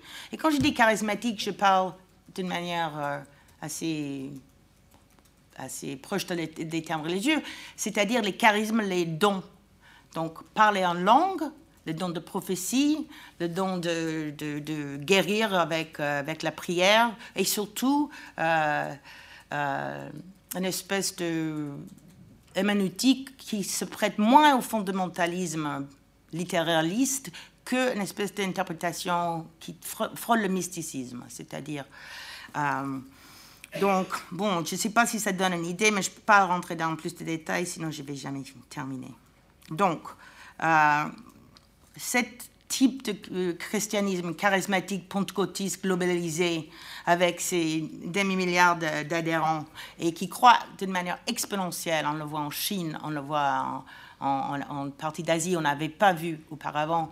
Et on le voit partout en Afrique, il y a les Africanistes ici, euh, on ne peut pas ne pas les croiser. Tout le monde devait les étudier, parce qu'il y en a partout. Et je dis ça depuis. Mais c'est aussi en Europe, avec euh, les, nouveaux émigrants. Donc, euh, Maintenant, cette idée de guerre spirituelle était aux marges d'orthodoxie contemporaine chrétienne, comme qu'on connaît, euh, à la fois dans l'Église catholique, mais chez les protestants également. Mais c'est devenu euh, un terme et euh, une conception et une manière de pratiquer sa, foi dans le mainstream, surtout dans le sud, c'est-à-dire Amérique latine, qu'on appelle maintenant en anglais parce que c'est le politiquement correct, the Global South. Je ne sais pas si on utilise ça encore en France. Bon, qu'est-ce qu'on dit maintenant pour ces pauvres pays qui ne sont pas l'Occident, je ne sais pas. On a toujours des nouveaux mots, mais on, comprend ce que je veux dire. Donc, euh, ça a aussi réinvigoré la figure de le, sujet chrétien militant. Et donc, on, voit bien que les, les troupes de guerre déjà cette idée de militance dedans, mais cette euh, idée d'un sujet chrétien qui doit être mobilisé, qui a un rôle à jouer dans le dénouement de, des end times et dans la dernière bataille apocalyptique contre le mal. Euh, non, mais on ne devient pas un guerrière spirituel juste comme ça, euh, ou même juste un charismatique, juste sur une simple décision de foi.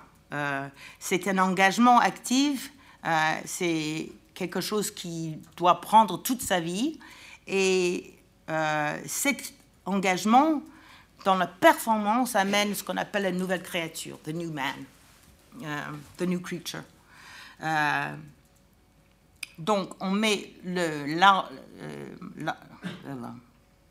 donc, cette, cette expérience de mettre l'armure. Armor. Armor voilà, merci, de, Dieu, euh, ça implique un processus de dé- et re-subjectification dans les dynamiques que j'ai étudiées le, près dans mon, bouquin. Mais je vois ça aussi, euh, je commence aussi en parlant de, guerre spirituelle pour, constater que même la concept, la de la, la religion est un concept polémique. Et je pense que Fariba sera d'accord avec moi et aussi avec le constat de Tal al-Assad, euh, que la religion est un, concept polémique parce que c'est un euh, concept qui est performatif. Chaque fois c'est utilisé ou invoqué, ça donne lieu à des compréhensions, ça, donne l'orientation, ça, donne le sens, euh, ça, ça définit, ça soutient et même, même ça dicte parfois des dispositions, des pratiques et des modes d'être, des façons d'être. Euh, mais aussi, en même temps, on voit que la religion est utilisée surtout dans le discours libéral euh, et ce que Wendy Brown a joliment appelé la gouvernementalité de la tolérance. Euh, comme ça circule dans le discours civilisationnel, a partie de son, comme partie de son travail, le, contenir euh, l'autre, c'est-à-dire le organiciste, le non-occidental, le non-libéral. Et non les non-libéraux, les sociétés qui ne sont pas libérales, et les pratiques surtout, euh, qui sont désignées comme étant fondamentalistes ou intolérants, ne sont pas tolérables et doivent être chassés de l'espace public libéral. Voilà. Donc, religion en soi, en, sa connexion avec la violence, et surtout attachée maintenant aux ces autres euh, non occidentaux, non laïques, que les Français n'ont déplaisent. Euh, et donc, ça est utilisé dans ce sens aussi, surtout hein, je pense, avec l'islam. C'est pour ça que ça m'a fait très plaisir de pouvoir parler d'un État en herbe un peu théocratique qui ne soit pas, qui, qui soit euh, le, pouvoir le plus puissant, encore pour un peu de temps peut-être, du monde.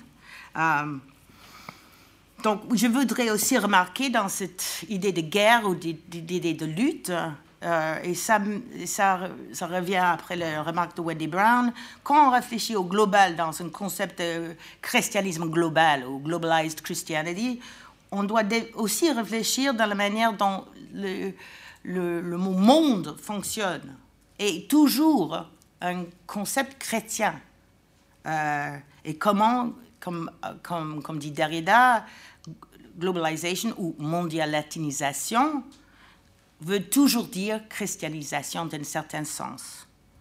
Le discours chrétien, euh, de manière confuse, mais certains informent ce doxa, malheureusement je traduis Derrida de l'anglais aussi, euh, et tout ce qui ça importe. Commençons avec le, avec le monde et tous les noms pour sa mondialité et ses vagues équivalents globe, univers, terre ou cosmos dans son sens pauline. Pour être dans le monde aujourd'hui veut dire se mouvoir dans un espace qui est encore chrétien. Donc, pour moi, en tant qu'universitaire qui fait des recherches sur le christianisme, je ne peux pas le traiter simplement comme une religion comme un autre. Hein. Et en fait, la manière dont beaucoup d'anthropologues de christianisme, mais pas de l'islam, je dirais, c'est aussi des, féliciter. Je, je, me trouve beaucoup plus de, de, partenaires en conversation, ceux qui travaillent sur l'islam ou les anthropologues sur l'islam que sur le christianisme. parce que justement, le christianisme est tout sauf juste une religion. Le, vrai, le nom religion est chrétien en soi. Et on le voit naître pour, pour, euh, pour universaliser les, ce nouveau secte chrétien euh, tout au début, de, comme, comme, montre Daniel Boyarin dans son, étude. Et pour se démarquer de tout ce qui était juif, qui était, qui était autre. Et donc, si on approche le christianisme juste comme l'ensemble des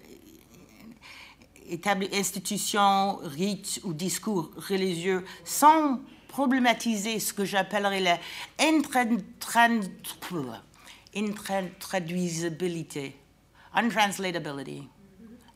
Euh, euh, où est-ce que j'étais euh, pour moi, c'est un, geste dépolitisant. Euh, qu'est-ce que c'est une religion demande Derrida.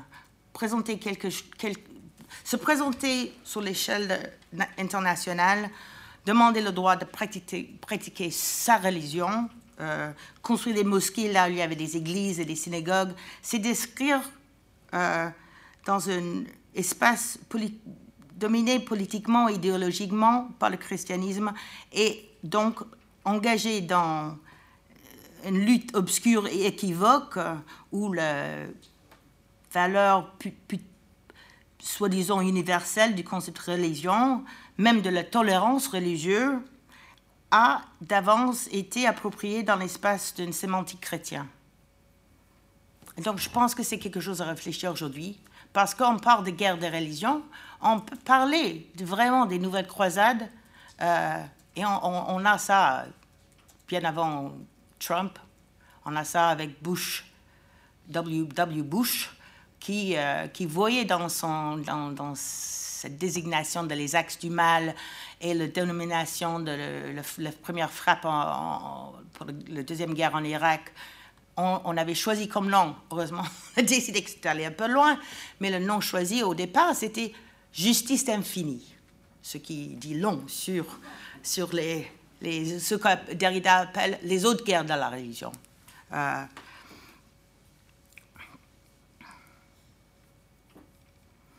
donc, cette image de guerre a des implications euh, sur les champs évangéliques américains qui ne sont pas non plus capturées par les distinction théologique entre apologétique et polémique. On peut penser. Mais parce que cette construction n'est pas quelque chose qui se passe au niveau théologique, en fait. Euh, c'est quelque chose qui se construit à travers des pratiques euh, discursives et embodied. Embodied. Embodied. Euh, embodied, bon, dans le corps, c'est euh, très au corps. Incorporé, mais c'est pas très bien incorporé. Mais bon, voilà. Qui ont trait au corps, quoi. Qui sont, euh, voilà. Embodied, c'est un super mot, hein. C'est dommage. Euh, voilà. Bon, les guerres spirituelles charismatiques, bon, on doit faire certaines attentions, faire une certaine attention à les concepts théologiques.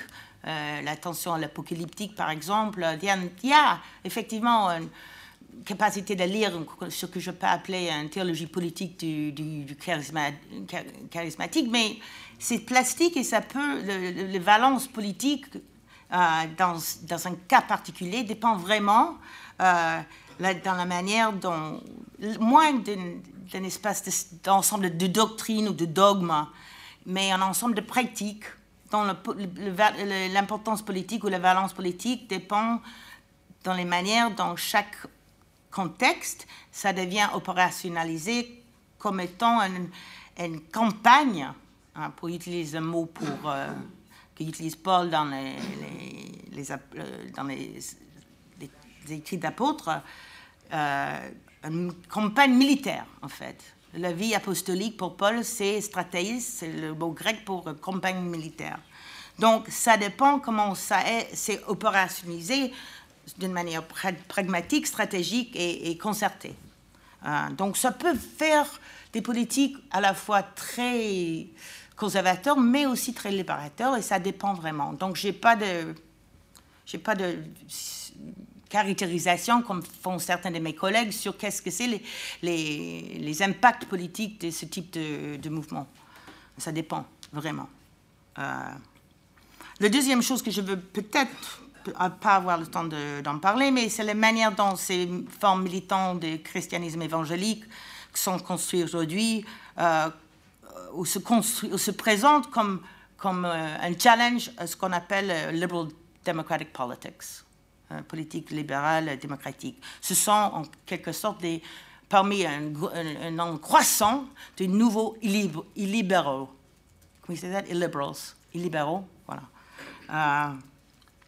Euh, donc, c'est nouveau et libéraux. Ça fait deux, deux, trois ans que je rôde dans le monde virtuel. Quand je dis rôde, je, fais ça en catimini parce que c'est vraiment un, monde vitriolique, homophobique, islamophobique, paranoïaque, avec, euh, avec un discours euh, apocalyptique absolument excessif.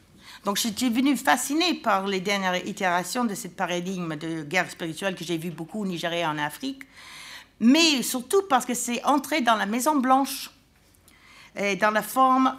Donc, alors, je fais comment pour... Voilà. Donc,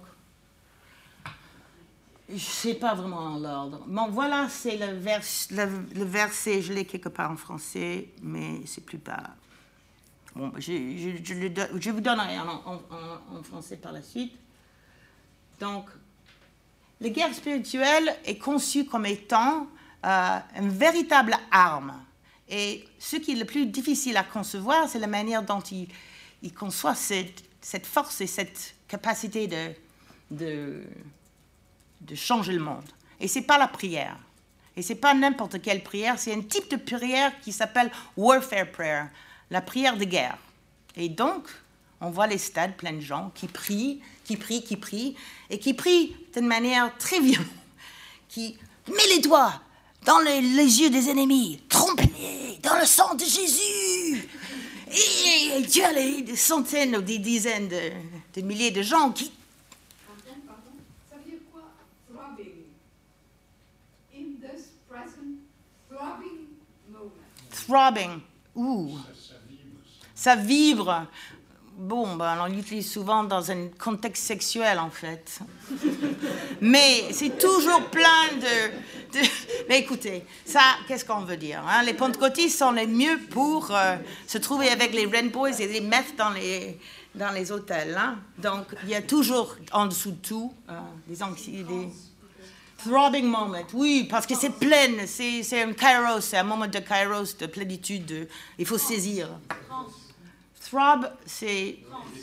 Non, non, c'est pas la transe. Tu throb, c'est quand tu as mal quelque part, ou on peut parler d'un membre de monsieur qui throb aussi. Bon, on va pas aller plus loin, c'est pas grave. Donc.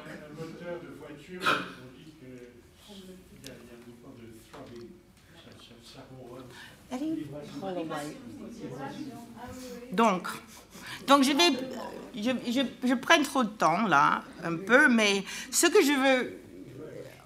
Non, je vais par arrière. Donc, ça, c'est quelque. Ça, c'est les. Ça, c'est le, le, texte clé pour les pentecôtistes. Je l'ai en français, je vais vous le dire. Deux secondes, que je le trouve en français pour vous. Car nous n'avons pas à lutter contre le chair et le sang, mais contre les dominations, contre les autorités, contre les princes de ce monde des ténèbres, contre les esprits méchants dans les lieux célestes. Ah, ça, c'est pas cette citation-là, c'est celui d'avant.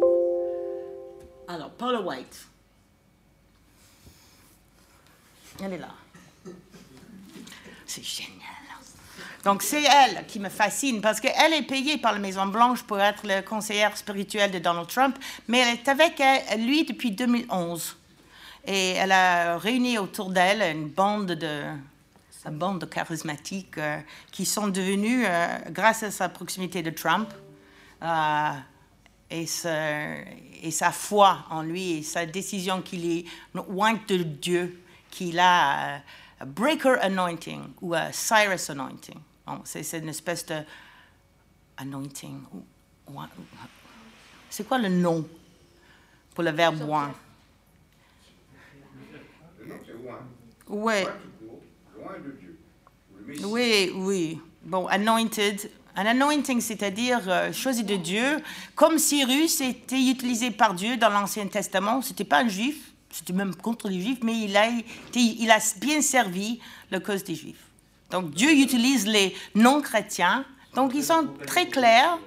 Hein? Voilà. Euh, bon, je reviens.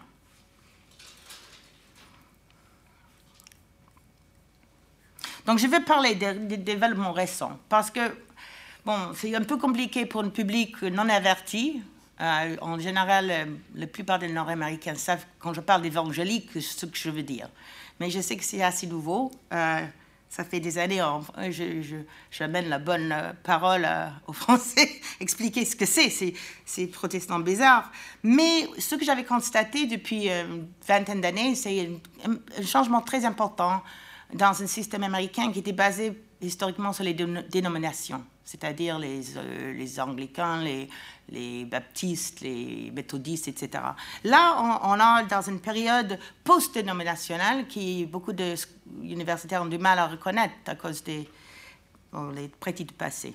Et, et c'est des communautés qu'on appelle networked communities qui n'ont pas forcément même des, des, institutions ni des églises, mais qui fonctionnent au niveau euh, vraiment comme des réseaux, réseaux d'influence, réseaux de, qui, ont peu de connexion aux anciennes institutions, aux formes dénominationnelles de l'Église, les congrégations, le comité local. Et donc, ils sont remplacés par une espèce de mode entrepreneurial, un modèle entrepreneurial d'individus connectés par réseau et la construction de ces communautés virtuelles et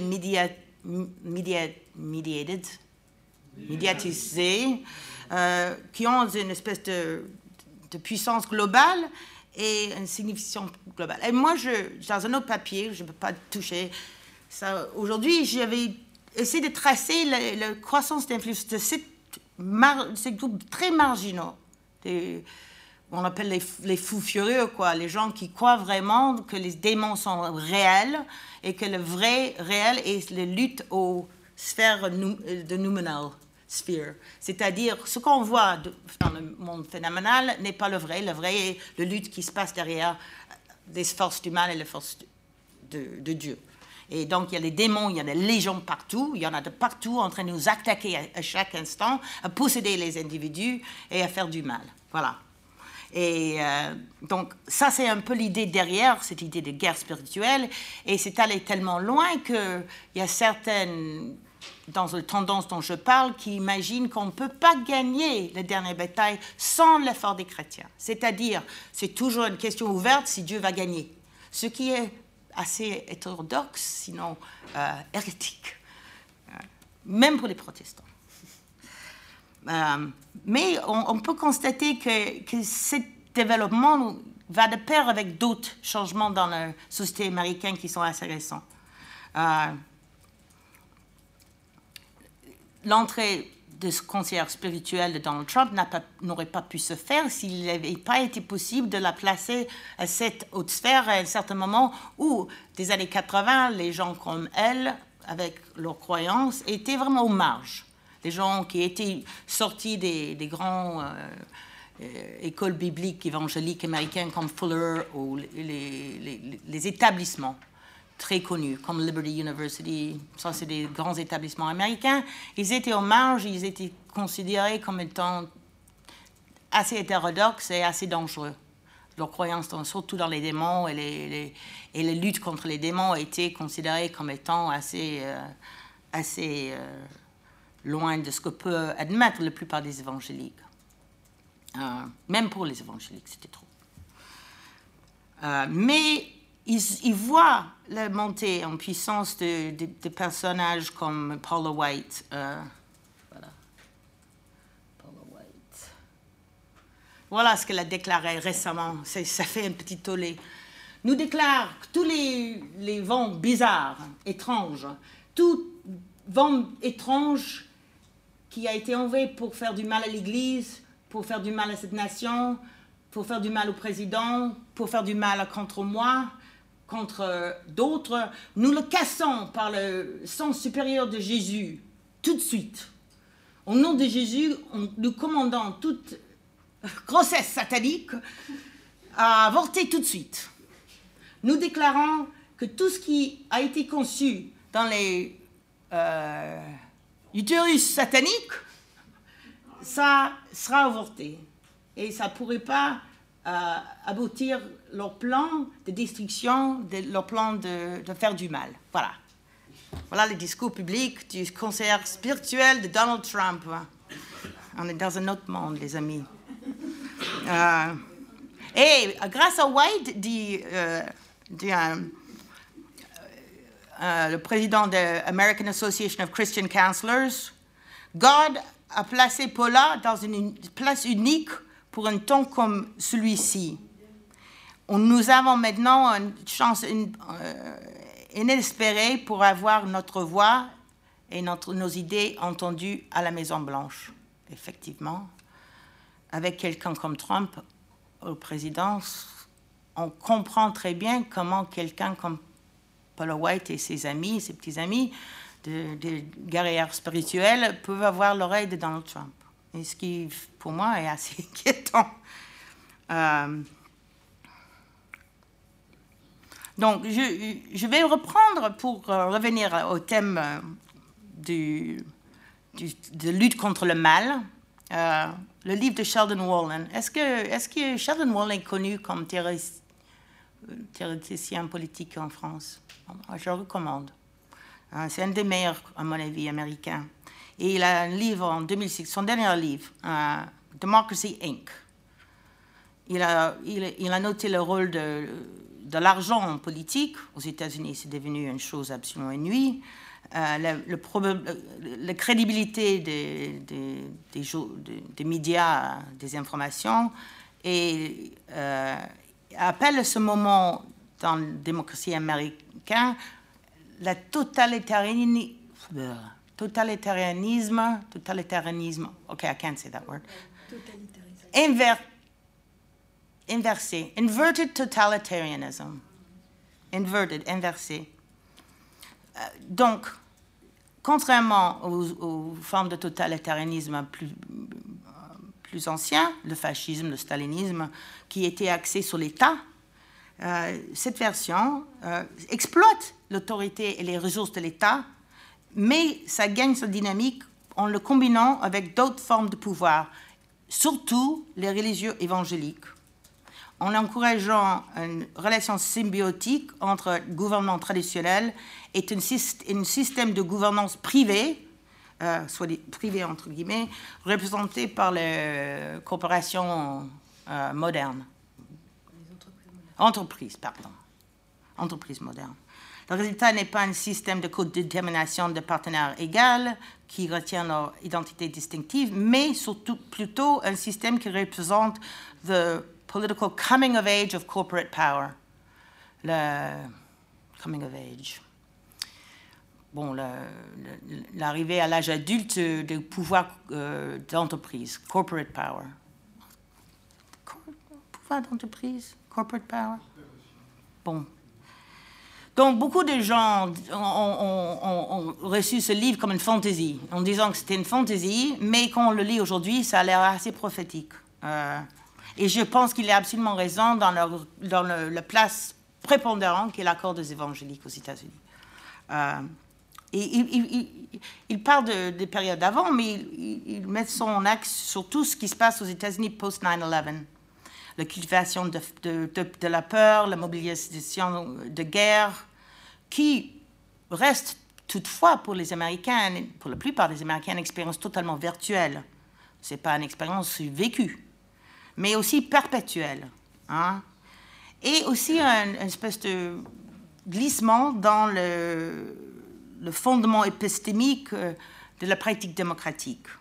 Il a dit que là, la fabrication des mythes a pris la place de, la délibération raisonnée. Bon, il ne faut pas non plus aller trop loin dans la place qu'on devait donner la délibération raisonnée, comme notre, collègue, notre penseur américain John Rawls, qui n'est pas, vous n'êtes pas fou de John Rawls ici, c'est une autre raison pour laquelle j'aime les Français, que j'en ai la claque de John Rawls euh, depuis 11 ans que je suis là-bas.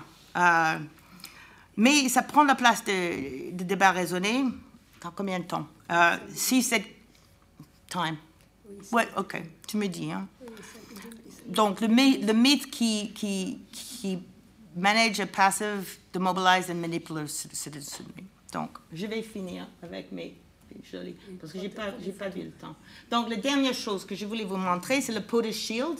Donc, euh, ce que je trouve, ce qui se passe avec la polarisation dans la politique américaine d'aujourd'hui, c'est qu'on a d'un côté euh, la mobilisation de, je sais que c'est fini, mais la mobilisation de ces militants chrétiens qui croient vraiment que les démons sont vrais, que les démocrates, le Parti démocrate est possédé et démoniaque, et qui doivent être, si on veut, sinon extirpés de la place politique, au moins euh, euh, cette guerre est une guerre presque existentielle. Donc, on est au point de polarisation dans le système américain qui n'est pas fait pour. Hein. C'est un système qui est fait pour être au centre. Ça fonctionne bien. Euh, mais depuis, euh, depuis le, disons, les, depuis le 11, 9 euh, c'est devenu une société complètement polarisée où on voit que les mondes partagent même plus les mêmes ensembles de faits. Et je terminerai par euh, une remarque de Hannah Arendt, que c'est quand on partage plus le, un univers des faits que la politique entre dans une situation de crise. Et on est dans une situation où le myth-making, hein, ce type de myth-making qu'on voit euh, dans, les, dans les bouches des, des, gens comme Paula White et les charismatiques qui prient pour sauver euh, les États-Unis contre les maux qui sont pour le shield. Donc, c'est les guerrières qui prient. Et. Ah, est-ce que je l'ai trouvé? Ah, Gordon Klingenschmidt. Voilà. Ça, c'est l'exemplaire de ce type de mec. Il faut acheter les. Si tu, vous n'avez pas un arme citoyen, je dis, comme un euh, euh, prêtre chrétien, euh, vendre vos habits, acheter un livre, c'est le moment. Le gouvernement, la persécution du gouvernement va commencer contre vous et vous devez vous armer. Donc là, on voit à travers cette montée de espèce de nouveau nationalisme populiste américain, les, gens comme lui, les gens comme Paula White et les autres qui sont autour, euh, une espèce de qu'on appelle la culture war, mais qui a pris les temps vraiment militaires cette fois-ci. Et là, on voit la montée des milices nationalistes chrétiens qui, disent, qui disent clairement et haut, aujourd'hui aux États-Unis, euh, si Trump n'est pas réélu, euh, on va faire la guerre civile. Donc on est là, la guerre spirituelle qui passe à travers les discours, les prières aussi, euh, les formations de, pasteurs ou d'évangélistes à prendre office politique, se faire élire dans États dans les États et dans le, dans le House of Representatives et de prendre les places d'importance et de pouvoir, dans ce sens, gérer les prochains. Je ne sais pas si vous avez regardé The Handmaid's Tale ici, de Margaret Atwood, bon, ceux qui le connaissent. Le monde qui, que Mike Pence et beaucoup de ses évangéliques envisagent, c'est carrément ce monde-là.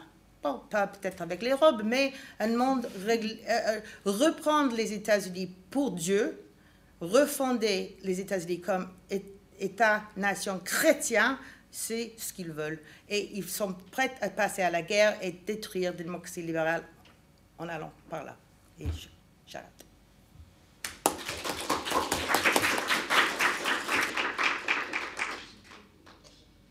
Euh, merci euh, Rousse pour ce tableau absolument euh, effrayant, apocalyptique, oui. Et je ne sais pas si Cathy va nous présenter une, phase un peu plus apaisée.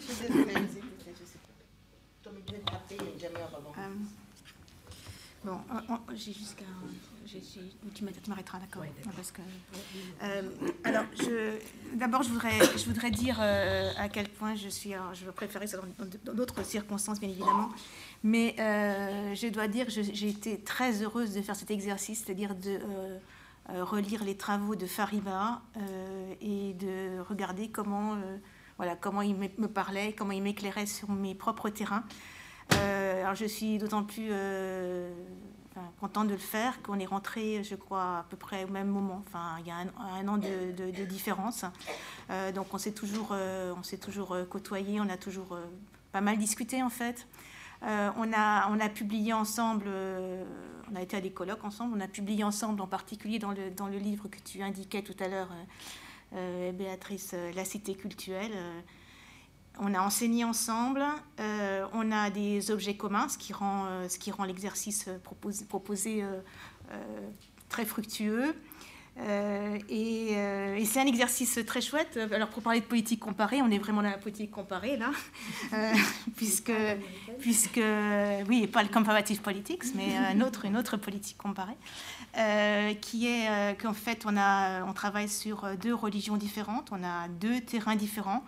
Euh, mais euh, on a des questionnements qui sont proches et c'est ça qui fait que ça rend euh, ça particulièrement intéressant. Donc voilà, donc je suis, je suis contente de faire l'exercice et je le referai quand elle reviendra. Alors donc, donc on a effectivement on a des, on, a travaillé l'une et l'autre sur des questions de, de, pèlerinage.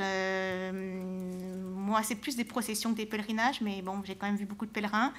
Euh, et on a des modes d'enquête euh, un peu similaires. Enfin, moi, j'ai aussi pris le bus, euh, mais, mais je prenais le bus pour voir pour, des pèlerinages autour de, autour de, Moscou. C'était c'était la grande mode à un moment et ça continue à l'être.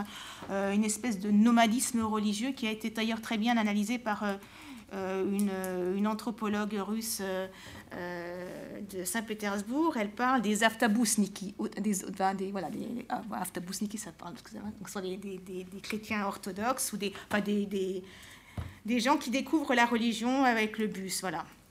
Et donc, euh, donc j'ai aussi, euh, aussi fait des processions à pied, donc voilà, je connais un petit peu. Et, et, et, ce qui est drôle, parce qu'on a, as parlé pas mal des, des, travaux de, de, de, de Fariba, euh, il y, a un de ces derniers, euh, une de ces dernières recherches euh, sur, un pèlerinage où elle, a toujours le souci du détail, hein, enfin, comme tout anthropologue, vraiment, voilà, on travaille sur les choses pratiques. Hein.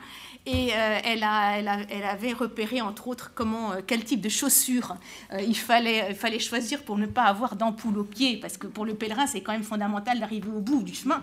Et, pour ça, il faut quand même avoir les bonnes chaussures. Et donc, elle avait voilà, euh, photographier, euh, photographier ce, une pancarte qui parlait de tout ça. Bon.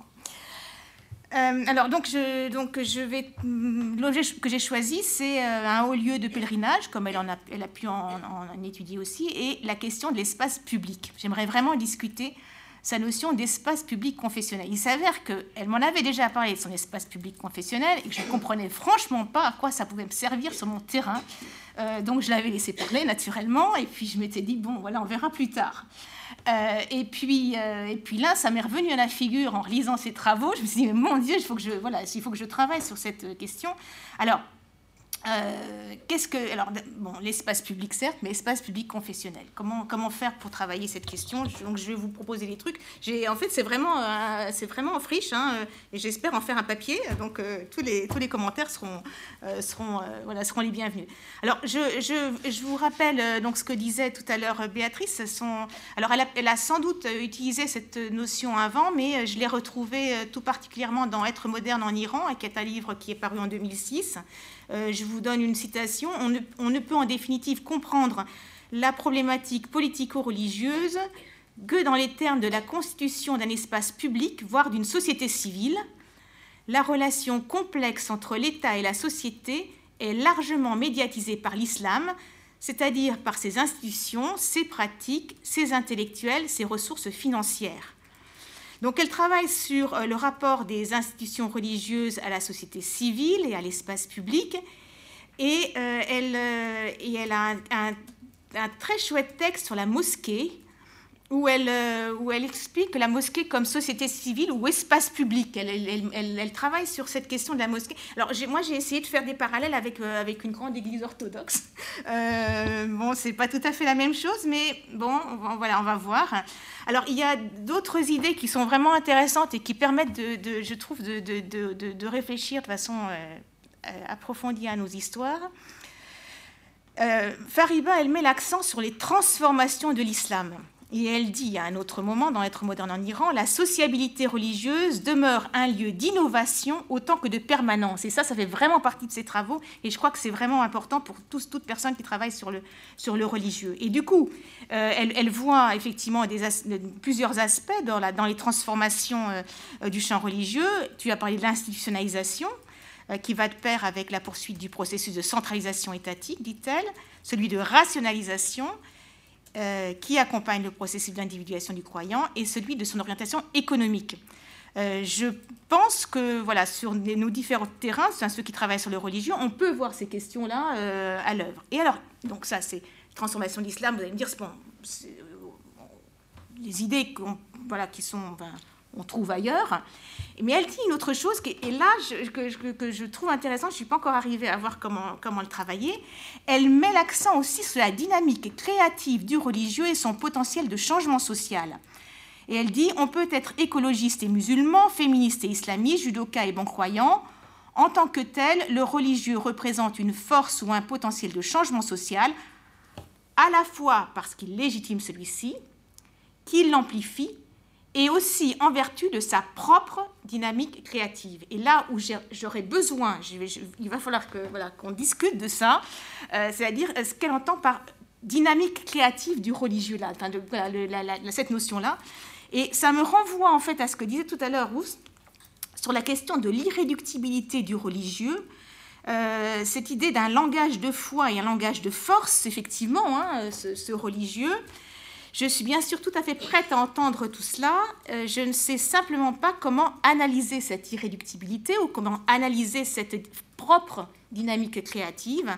Ce que moi, pour l'instant, je suis capable d'analyser, ce sont plus les traces euh, de cette dynamique, les, traces de ce langage euh, dans les différents champs que je peux observer. Donc voilà, mais c'est un point que je, le propre dynamique créative me paraissait intéressant. Alors un autre point euh, qui renvoie à ce que tu disais, mais j'en ai besoin pour, parler de mes affaires, euh, c'est la question du brouillage, hein, du brouillage du matériel et du spirituel, du politique, du religieux, de l'économique, du public et du privé. Vous verrez dans toutes les pages de Fariba, vous verrez ça. Euh, vous verrez quelque chose sur le voilà sur en fait l'absence de frontières entre tout ça, sur un véritable brouillage.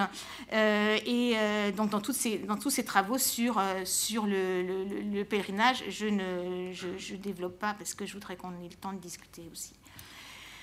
Un autre point important aussi qu'on retrouve, je pense, dans, nos, nos, travaux sur euh, les pèlerinages et sur le religieux, c'est les tensions entre le collectif et l'individuel. Ça, je crois que c'est absolument fondamental.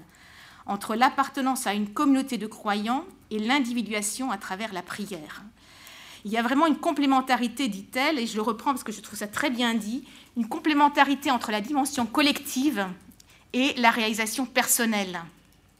L'individuation du croyant est portée par son appartenance à la communauté des, pèlerins.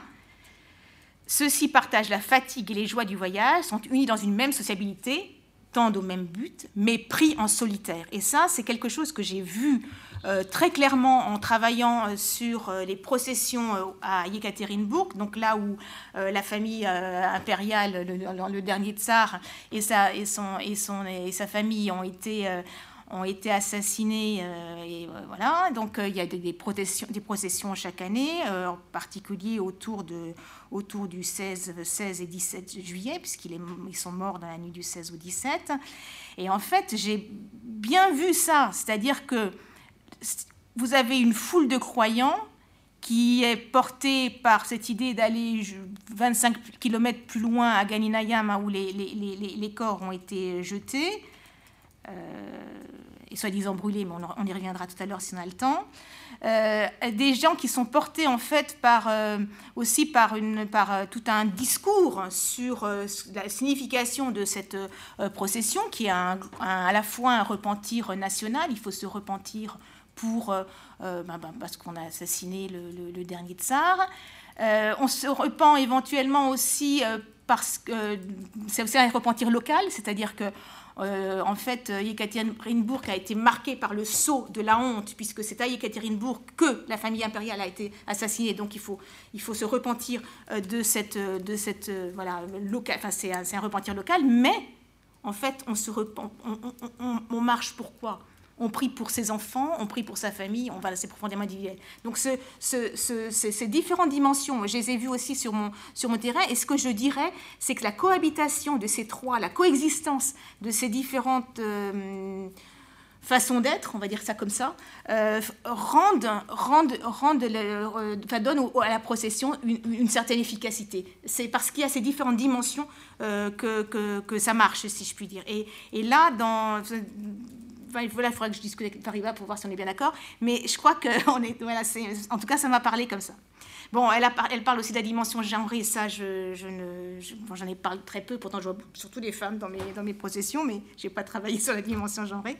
Et puis, euh, et puis donc, comme je vous disais, il y a cette, cette, euh, cette question sur le lieu de culte lui-même. J'y reviens un tout petit peu parce que je trouve qu'il faut qu'on précise.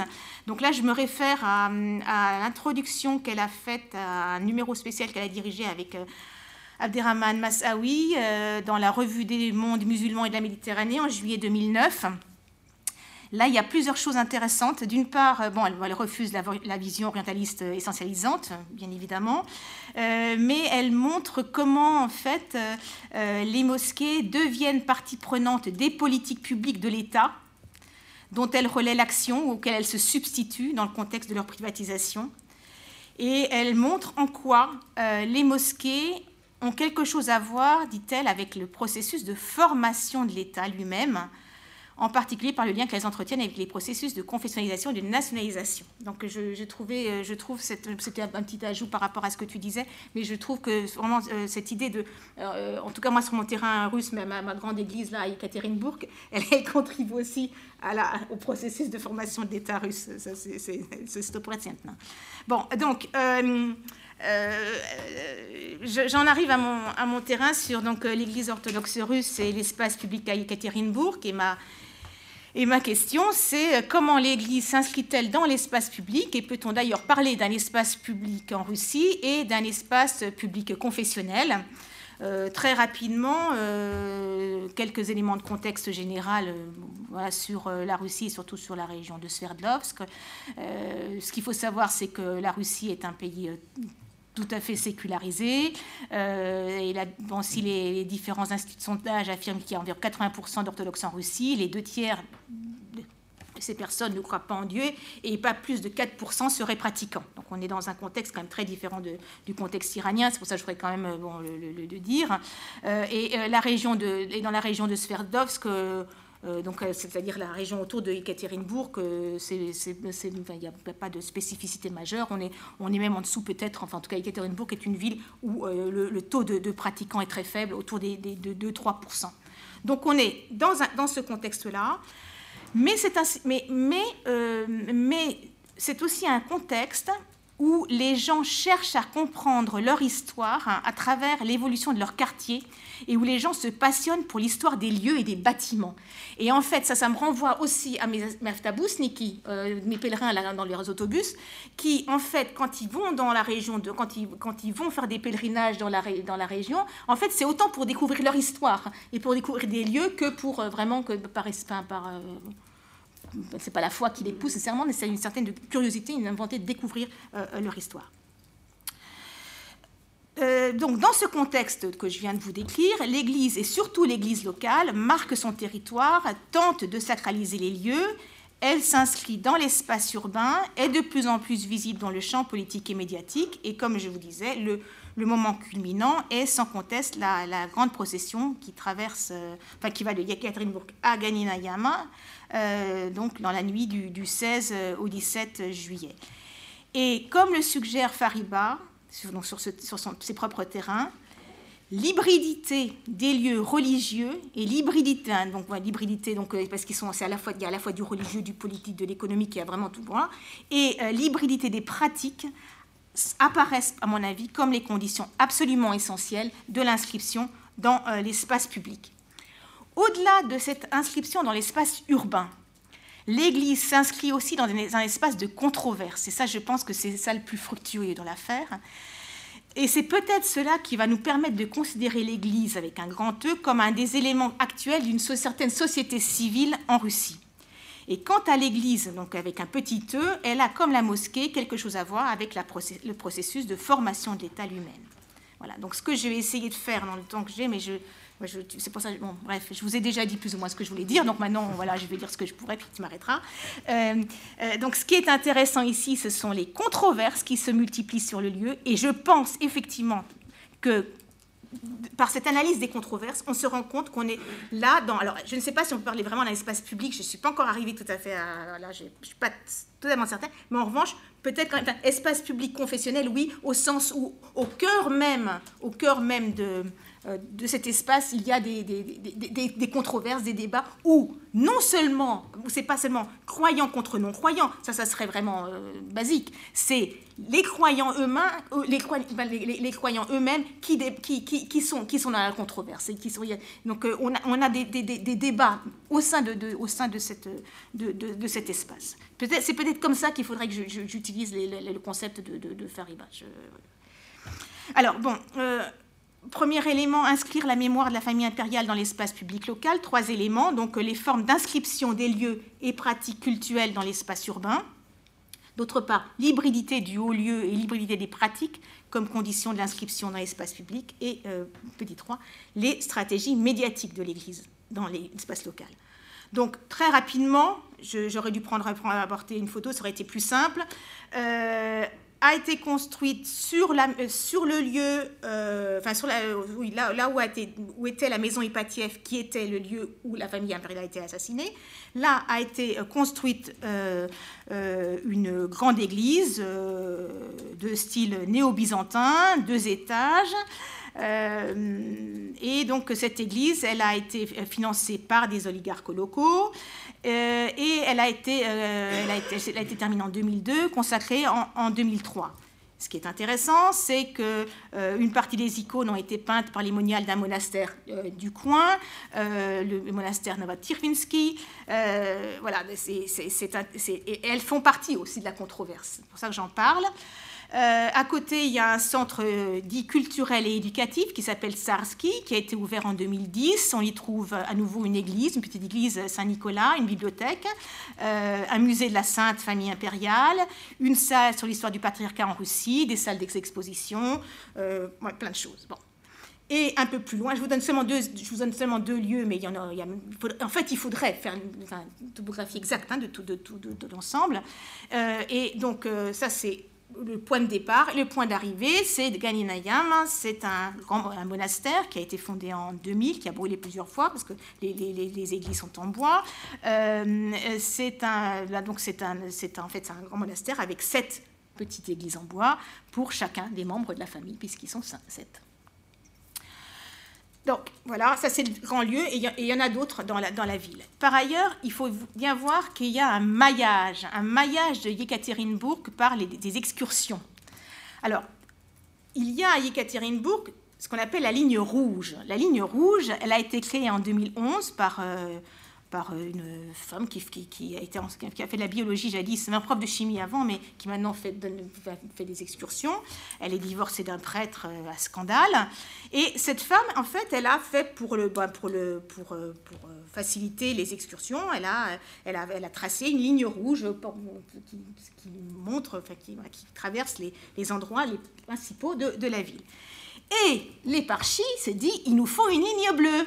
Alors ils ont fait une ligne bleue qui joint les lieux associés au nom de la famille impériale.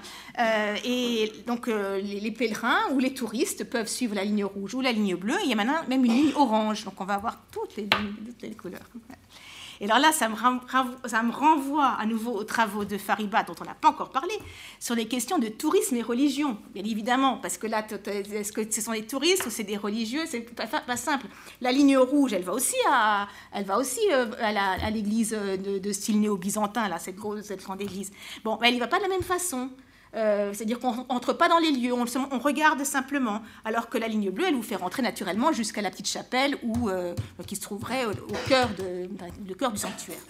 Euh, je n'ai pas encore tout à fait terminé cette, de réfléchir à cette distinction entre, entre tourisme et religion. J'ai interviewé en fait la fameuse, enfin la, la, la dame Zeitz, qui a, qui a qui a fait cette ligne rouge euh, et qui est croyante elle-même. Hein. J'ai envie de comprendre en fait voilà comment se fait la distinction. J'y suis pas encore euh, euh, vraiment arrivée, mais ce que je voudrais, alors je voudrais reprendre du coup les travaux de, Fariba là, qui nous dit dans dans les mille et une frontières de l'Iran, paru en 2012. Euh, en fait, elle nous explique qu'il y a un continuum plus qu'une césure euh, entre le voyage de distraction ou de négoce ou celui de dévotion. Euh, on est vraiment, voilà, il n'y a pas de, il a pas de, voilà, il y a un continuum. Donc c'est ce continuum qu'il va falloir que, que, j'analyse. en tout cas, je l'ai, voilà, j'ai bien dans un coin de tête. Alors, donc, les, grands lieux, le maillage, et puis après, il y a l'occupation de l'espace public, naturellement, par les grandes manifestations. Donc, je vous ai parlé de cette procession du 16 au 17 juillet. Mais enfin, bon, il y a aussi l'anniversaire de Nicolas II qu'il faut, faut, euh, dont il faut faire mémoire. Donc, là aussi, il y a des processions. Il y en a souvent des processions. Ça permet d'occuper euh, l'espace. Euh Hybridité du haut lieu et hybridité des pratiques comme condition de l'inscription euh, dans l'espace public. Et alors là, c'est ça, ça me paraît vraiment intéressant euh, pour, euh, pour le sujet. Il s'avère que cette cathédrale sur le sang versé, donc le style néo-byzantin, là, cette grande église, c'est un lieu véritablement hybride. elle est hybride, cette église est elle-même hybride, et puis comme il y a à côté ce centre tsarski dont je vous ai parlé, on est, dans, un, dans espèce de complexe, en fait, où, il y a à la fois de euh, l'économique, enfin, du, du, de la vénération du religieux, mais il y a de l'économique, il y a du politique. Euh, et en fait, l'Église orthodoxe russe euh, développe cette notion, alors je ne sais pas comment le traduire exactement en français, Ramovi complexe, c'est-à-dire un complexe euh, cultuel mais en fait, et, il considère maintenant que c'est ça qu'il faut faire dans la société sécularisée, c'est-à-dire qu'on ne peut plus en rester à l'église, qui est un simple lieu de culte, mais il faut que ça soit un lieu où il y a des conférences, où il y a des débats, où on fait de la culture. On va... Et en gros, euh, ben, si vous avez eu la, chance d'aller voir euh, le, centre spirituel Quai vous verrez le fameux Ramovi Complex, euh, qui est exactement, parce que ça m'a été présenté d'ailleurs, c'est comme l'illustration merveilleuse de ce qui doit être fait. Et ça, c'est intéressant, comme dit, on, voit que l'Église elle-même s'empare en fait de cette idée qu'on ne peut pas se contenter de, voilà, on ne peut pas faire que de la, liturgie, quoi. Il, ne peut pas y avoir que ça. et, et je reviens à mes affaires de Yekaterinbourg, on est complètement là-dedans. C'est-à-dire que vous rentrez dans l'église. Alors, donc, euh, je vous ai dit qu'il y a plusieurs bâtiments et des musées, tout ça. Mais euh, ce qu'il faut voir aussi, c'est que vous rentrez dans l'église. Euh, tu me dis, tu m'arrêtes après, parce que, je, vous rentrez dans, cette église et vous allez sur la, l'église inférieure, vous allez sur la droite et là vous allez vraiment dans la chapelle qui marquerait le lieu où cette facette de la famille a été assassinée. Et puis vous tournez sur la gauche, vous allez dans des salles et là vous tombez sur une exposition dite Narodna, une exposition populaire, enfin pour le peuple, euh, qui est plus de, éducative. Et là, c'est en fait euh, l'éducation patriotique. C'est pour éduquer les, croyants ou les citoyens euh, au, patriotisme.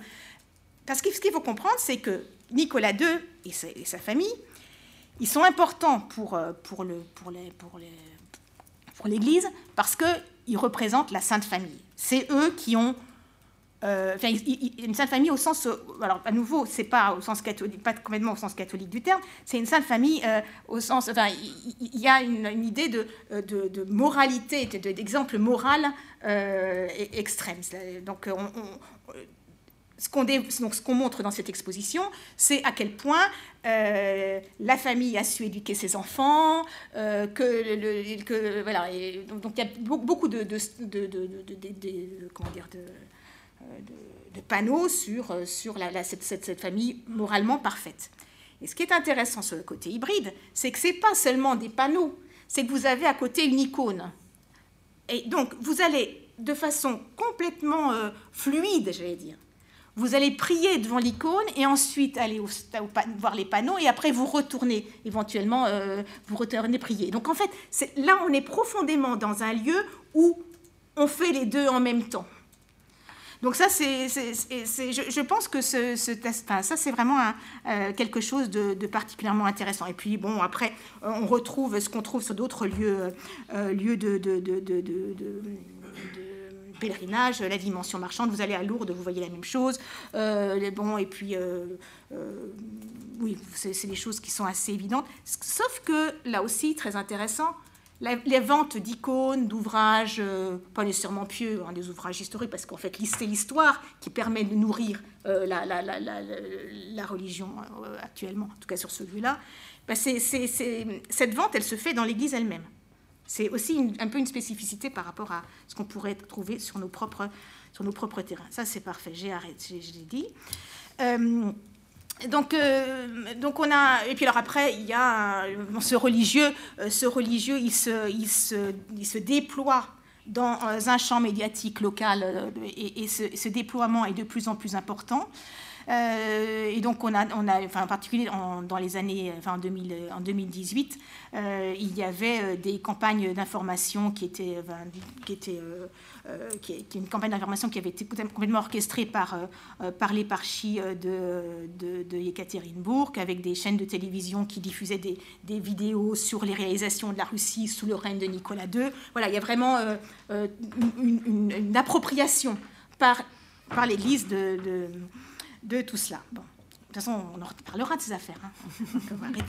Euh, euh, donc, deuxième, deuxième élément qui me paraît vraiment intéressant, c'est euh, les religieux dans un espace de controverse. Et là, je, vous, alors que ces, controverses, alors d'abord, ce que je voulais vous, ce que j'aimerais ce dont je voudrais vous parler, c'est d'un ensemble de controverses autour de l'événement lui-même et autour des lieux. Euh, des controverses qui ont été alimentées par une littérature de plus en plus abondante et à caractère tout à fait performatif. Donc je, ne développe pas ça. Euh, et alors, pour vous donner les, quelques éléments de controverse, d'abord, ce qui, pas, ce qui, fait controverse, euh, ce qui fait controverse, alors non, la canonisation du tsar, dont la majeure partie de l'opinion publique considère qu'il fut un mauvais gouvernant, et la canonisation de la famille impériale elle-même, on peut faire controverse au sein même de la Russie, mais au, sein du, peuple disons, croyant, ce n'est pas, le, cas. En revanche, puisqu'il a, été canonisé en, 2000 par, par l'Église. Si au début, je fais un, footnote, si au début, effectivement, certains prêtres, beaucoup de prêtres, euh, ne souhaitaient pas mettre l'icône de euh, Nicolas II dans leur église, ou bien ils mettaient ça dans un petit coin pour qu'on ne voit pas trop. Là, maintenant, c'est, tu, rentres dans une église, tu, vois la, tu, la vois là. tu vois même tu vois des fresques, c'est, c'est, rentré dans les mœurs, si je puis dire. En revanche, ce qui, fait controverse, c'est quel est le statut de Nicolas II. C'est-à-dire que vous avez, en particulier à Yekaterinbourg, c'est ça qui est intéressant, vous avez euh, les vénérateurs du tsar, et les autres. Alors les vénérateurs du tsar, eux, ils considèrent, les tsaribojniki, ils considèrent que, en fait, le tsar, c'est comme, euh, Jésus, c'est lui qui expie les, péchés des hommes. Euh, alors que ça reste, ça reste une hérésie pour, pour, la, pour la hiérarchie de, de, l'Église, l'Église euh, orthodoxe. Donc là, il y a une première controverse. Ce sont ces fameux tsaribouchnik, ces fameux vénérateurs dont on a tellement parlé quand il y a eu la controverse autour du film Mathilda. C'est parce que ce sont eux qui ne voulaient surtout pas qu'on touche à la figure de Nicolas II. Hein.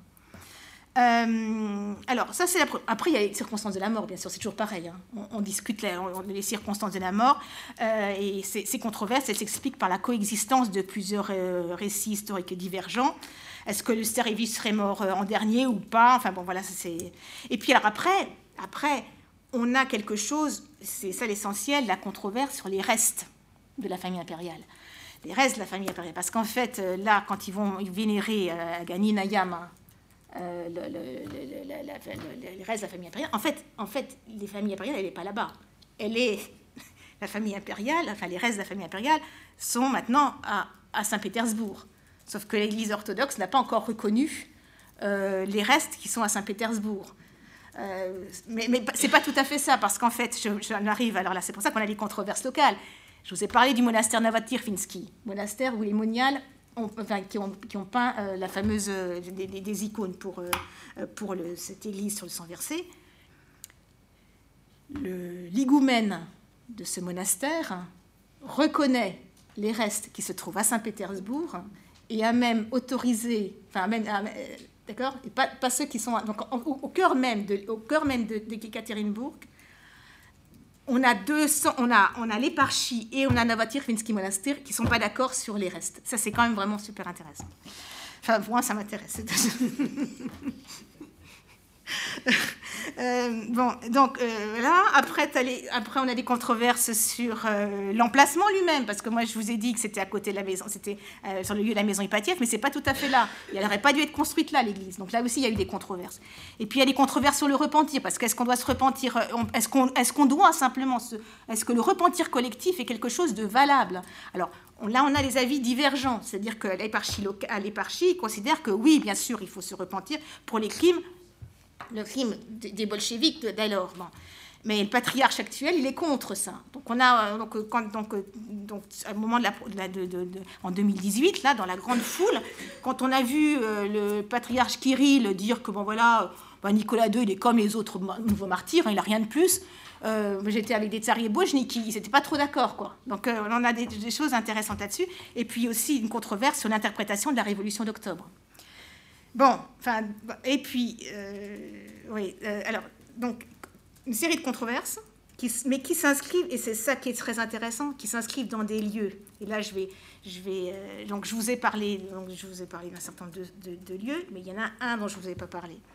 C'est qu'en face de, enfin, en face de, l'église sur le sang versé, il y a une grande esplanade, puis il y a un grand, un grand plan d'eau, et en face, il y a le centre Yeltsin centre Yeltsin, euh, il faut savoir que Boris Yeltsin est celui qui a euh, ordonné la, destruction de la maison Ipatiev. Et en 2010, ils ont le centre, centre Yeltsin a maintenant un, superbe musée. Ils ont donc c'est considéré comme le euh, l'espace libéral de la ville. Bon, ça c'est encore à discuter après, mais ça c'est pas c'est pas le sujet. En 2018, il y avait naturellement, il fallait aussi honorer la mort à honorer la mémoire pardon, de, cette famille impériale. Et donc, il y avait des, excursions dans le musée. Il y avait des excursions et, euh, et, et, on, parle également des restes de la famille impériale. Mais là, là dans, le musée, on nous parlait des restes qui se trouvent à, Saint-Pétersbourg. Et la, la, personne qui nous faisait l'excursion c'était une femme qui était croyante. J'ai discuté avec elle pas mal après. C'est une femme qui était croyante, qui est croyante. Donc euh, on a là, donc, donc la controverse, elle est au cœur même des lieux. Donc ça, c'est en soi, voilà, un autre point intéressant.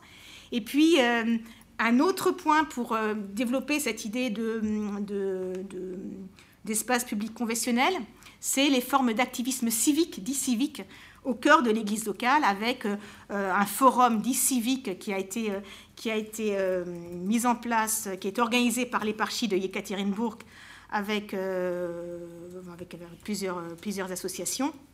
Où là, il y a une discussion sur comment honorer la mémoire, des, la mémoire des, de la famille impériale, mais on retrouve là les choses, un peu des choses que, dont Fariba parle, c'est-à-dire que en fait, l'Église impulse un débat entre, entre des membres de, dits de la société civile, des historiens, des, théologiens, euh, des gens qui viennent d'ailleurs de toute la, de toute la, euh, de toute la, Russie, mais qui viennent aussi euh, de Bulgarie ou, je ne sais plus d'où encore, enfin d'un autre, d'un autre pays orthodoxe, enfin dit orthodoxe.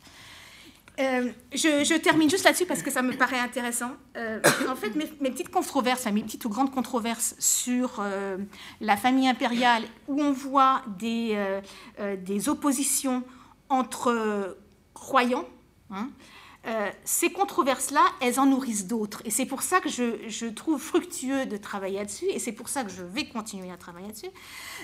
C'est-à-dire que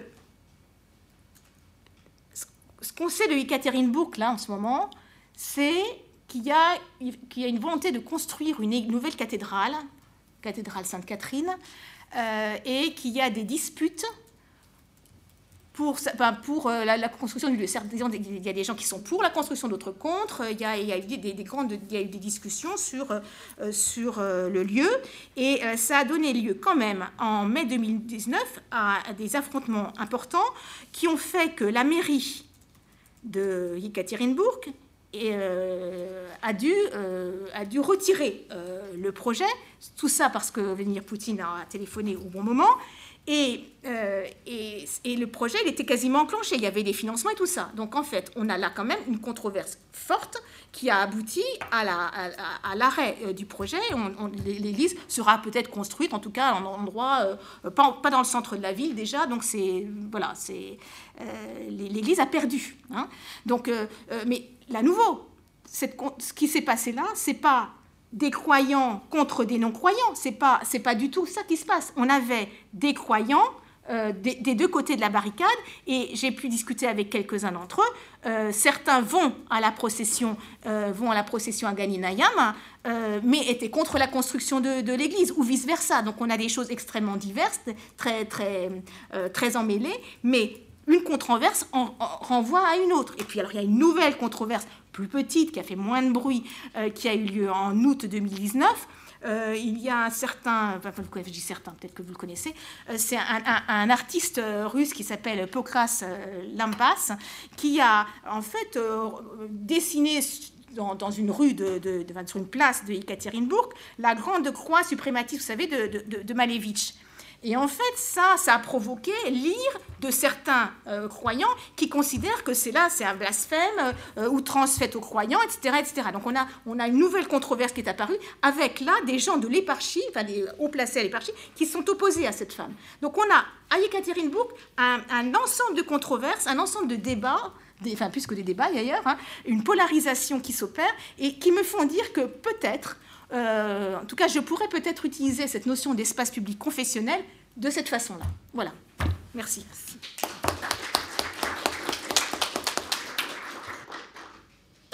Merci beaucoup à vous trois. Alors malheureusement, il nous reste dix minutes de, pour un débat, enfin bon, pour, euh, pour je ne sais quoi, euh, parce qu'il y a une, euh, réunion qui, suit dans cette même salle. Mais bon, si très rapidement on a deux, trois questions. Euh, je vous remercie. J'avais une remarque à faire vis-à-vis -vis de ce que vous avez dit de Foucault.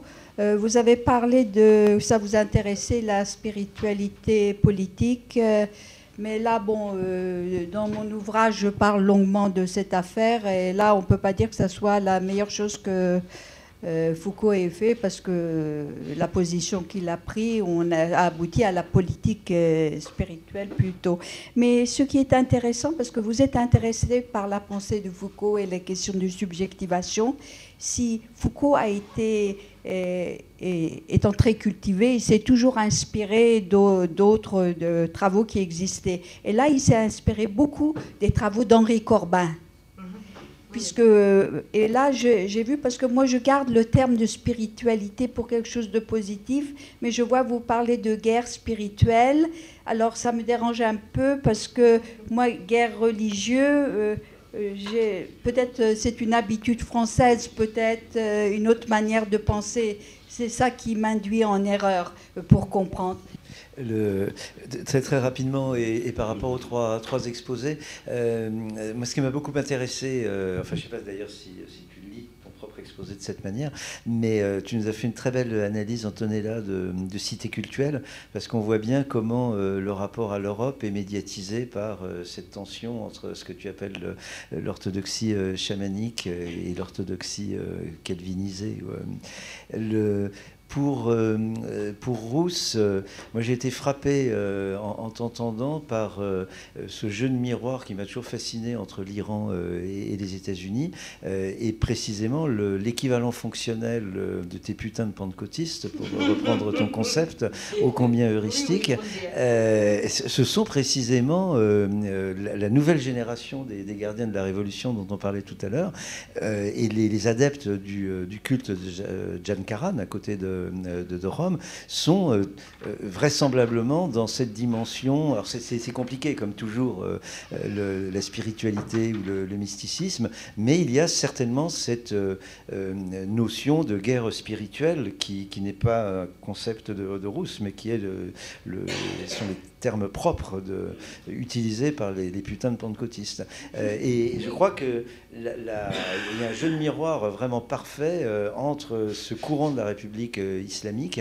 y compris dans sa dimension madiste, hein, parce que ce sont des gens qui attachent la plus grande importance au douzième imam, et c'est une congruence très, très étonnante. Et puis, laissez-moi finir, s'il vous plaît. Et pour, pour Cathy, il y a le complexe culturel, et c'est à propos de Kaboul que, Fariba euh, a écrit le plus, à mon avis. Je crois que c'est dans les études de, de, du série ou peut-être dans le texte sur la, de la cité culturelle, euh, justement. Euh, il y, a, avec les salles de mariage, etc. Donc c'est effectivement tout à fait. J'ai absolument retrouvé cette hybridité du lieu, y compris dans sa dimension marchande. Parce que par exemple, on va faire des madrasas gratuites pour les filles, euh, ou aussi bien pour les garçons, mais euh, les cours d'anglais ou d'informatique sont payants. Euh, et, la religion comme, création, un, des exemples peut-être que, Fariba aurait donné, c'est comment le rituel de, de Moharam, d'Ashura, donne lieu à, des processions. Donc ça, c'est un grand classique, la procession de, de Mais comment ça, ça, a été approprié par les jeunes qui font du, du rap Moharam? Euh, et avec vraiment la création d'un. Enfin, il me semble, moi, qu'elle l'interpréterait que, comme ça, tu vois. Et, euh, et donc, tu as une création. Pardon? Oui, puis alors, il y a, on va pas avoir le temps de, de démettre, puis ça va effrayer euh, Sciences Po, mais euh, il, y a, un très beau groupe, euh, les chiens de Hussein, bon, ce qui était complètement transgressif, parce que le chien en islam, n'est pas très bien vu, et il se, il produisait avec un collier de chien pour faire ce qu'on appelle les louanges à, Hussein. et quand tu regardes le, les, images, tu as l'impression d'être dans une boîte de nuit à Hambourg ou à, Berlin. Enfin, c'est tout à fait étonnant. Euh, c'est vraiment la, création de, formes culturelles propres. Euh, bonjour, je vous prie de m'excuser de mon ignorance, je suis seulement étudiant en master. Euh, donc j'ai juste une question en fait. quand vous parliez, Madame Rousselet et Madame Marshall, de irréductibilité du religieux, j'ai beaucoup aimé. Peut-être, ça nous permet d'éviter peut-être de voir le, la religion comme un simple instrument de la politique qui, est souvent fait. Mais est-ce que ça ne peut pas nous mener aussi à faire une sorte de... Enfin, enfin moi, je, m'intéresse plutôt aux questions de, l'islamisme, enfin, comme on fait souvent enfin, une généalogie de, de djihadisme et de faire une sorte d'analyse euh, enfin, voilà, une histoire de radicalisation qui va jusqu'à euh, enfin, 13e siècle, 9e siècle, et de voir euh, qu'une sorte de continuité hystérique, alors que les, les éléments contextuels sont aussi très puissants dans la détermination de. Merci. Euh, c'est pas véritablement une question, mais c'est un petit peu dans, le prolongement de, ce qui a été dit, euh, et puis dans ces effets de, miroir dont parlait euh, Jean-François. C'est assez intéressant de constater aujourd'hui, en particulier au Niger, que dans l'explication euh, de tous les faits de guerre. On invoque le shaitan, la, personnalité euh, diabolique en, islam, le, mauvais ange, qui est responsable des, surprises que les forces militaires nigériennes connaissent, éprouvent lors des attaques. C'est également les chétanes qui guident mal les hommes politiques dans la possibilité de réconcilier les différentes parties en présence. Donc il y a, il y a quand même tout un répertoire euh, sataniste qui se porte bien euh, en dehors même des terres de pentecôtisme. Alors, euh, peut-être. Euh, tu commences? Ok, je sais de quoi on vit. Pour Foucault, c'est toujours, toujours cette question, j'aime beaucoup parce que je l'ai toujours. encore pour mon job talk, c'était la première question, c'était posée très méchamment. Vous avez posé très gentiment, je vous remercie. Ce qui m'intéresse dans cette, euh, de cette démarche de Foucault, c'est pas ses prises de position sur les mots-là, bien évidemment, c'est la manière dont il voyait le, le, le, lutte des, des, Iréniens comme lutte autour de la subjectivation. Pas lui qui est oui, oui, ouais, D'accord, mais ça n'a rien à voir avec mes propos. Mes propos ont lié à la manière dont il regardait. On a trois types, grosso modo. Euh, on a les, luttes contre la domination, euh, les luttes contre l'exploitation économique et les luttes contre les, luttes pour, les pour une autre subjectivité. Et voilà ce qui m'a intéressé. Et je pense que c'est ça aussi qui est, euh, qui est très porteur pour les pentecôtistes parce que ce sont les religions du sujet et je l'ai argumenté ça très longuement, je ne vais pas le revisiter, au lieu de les, religions de la loi. Malgré les règles, les dogmes, et je, je pense qu'on peut dire ça aussi bien pour l'islam que pour les pentecôtistes dans un certain sens. Euh, deuxièmement, les questions pour... Euh, bon, je n'ai pas donné le deux tiers de papier, bien évidemment, mais bon, je voulais parler surtout des changements... Euh, dans le myth-making, les changements épistémologiques qu'on voit un peu partout. Et je pense surtout à toi, parce que moi, je me suis obsédé par Alexander Dugan. Ah Bien évidemment. Est-ce qu'on est qu'on sait quel son, son, le, nom de son site en anglais? Cateron. Est-ce qu'il y a quelqu'un qui sait euh, à quoi ça a à voir? Ah, c'est génial. Parce que c'est super pour mes pentecôtistes aussi. Le Cateron, c'est en deuxième Thessalonien 2, où on parle de cette Cateron, on ne sait pas ce que c'est. C'est le pouvoir qui doit être enlevé avant que l'Antichrist vienne et qu'il y en a à la fin du monde. Voilà, ça décrit ce qui se passe à la fin, et c'est très dramatique. On ne sait pas ce que c'est celui qui, qui, qui, empêche l'anomie de, de, prendre. Et The Old Believers, d'une tradition qui est très ancienne en fait, que je me suis complètement fascinée. Je veux un étudiant qui fait ça. Je n'ai pas de russe, je ne connais rien, mais je trouve ça fascinant. Et d'autant plus que c'est un ça fait partie d'une géopolitique véritable et Dugan est devenu un, tous les mes, évangéliques sont fans de lui, avec son nouveau impérialisme, nationalisme russe, avec cette espèce de mysticisme all believer. Ça va très bien ensemble. Je pense qu'il y a aussi un, changement fondamental dans les bases épistémologiques des, démocraties libérales et ça, c'est ça que je voulais pousser, en fait. Et qu'on on a du mal à, juste éliminer ça comme.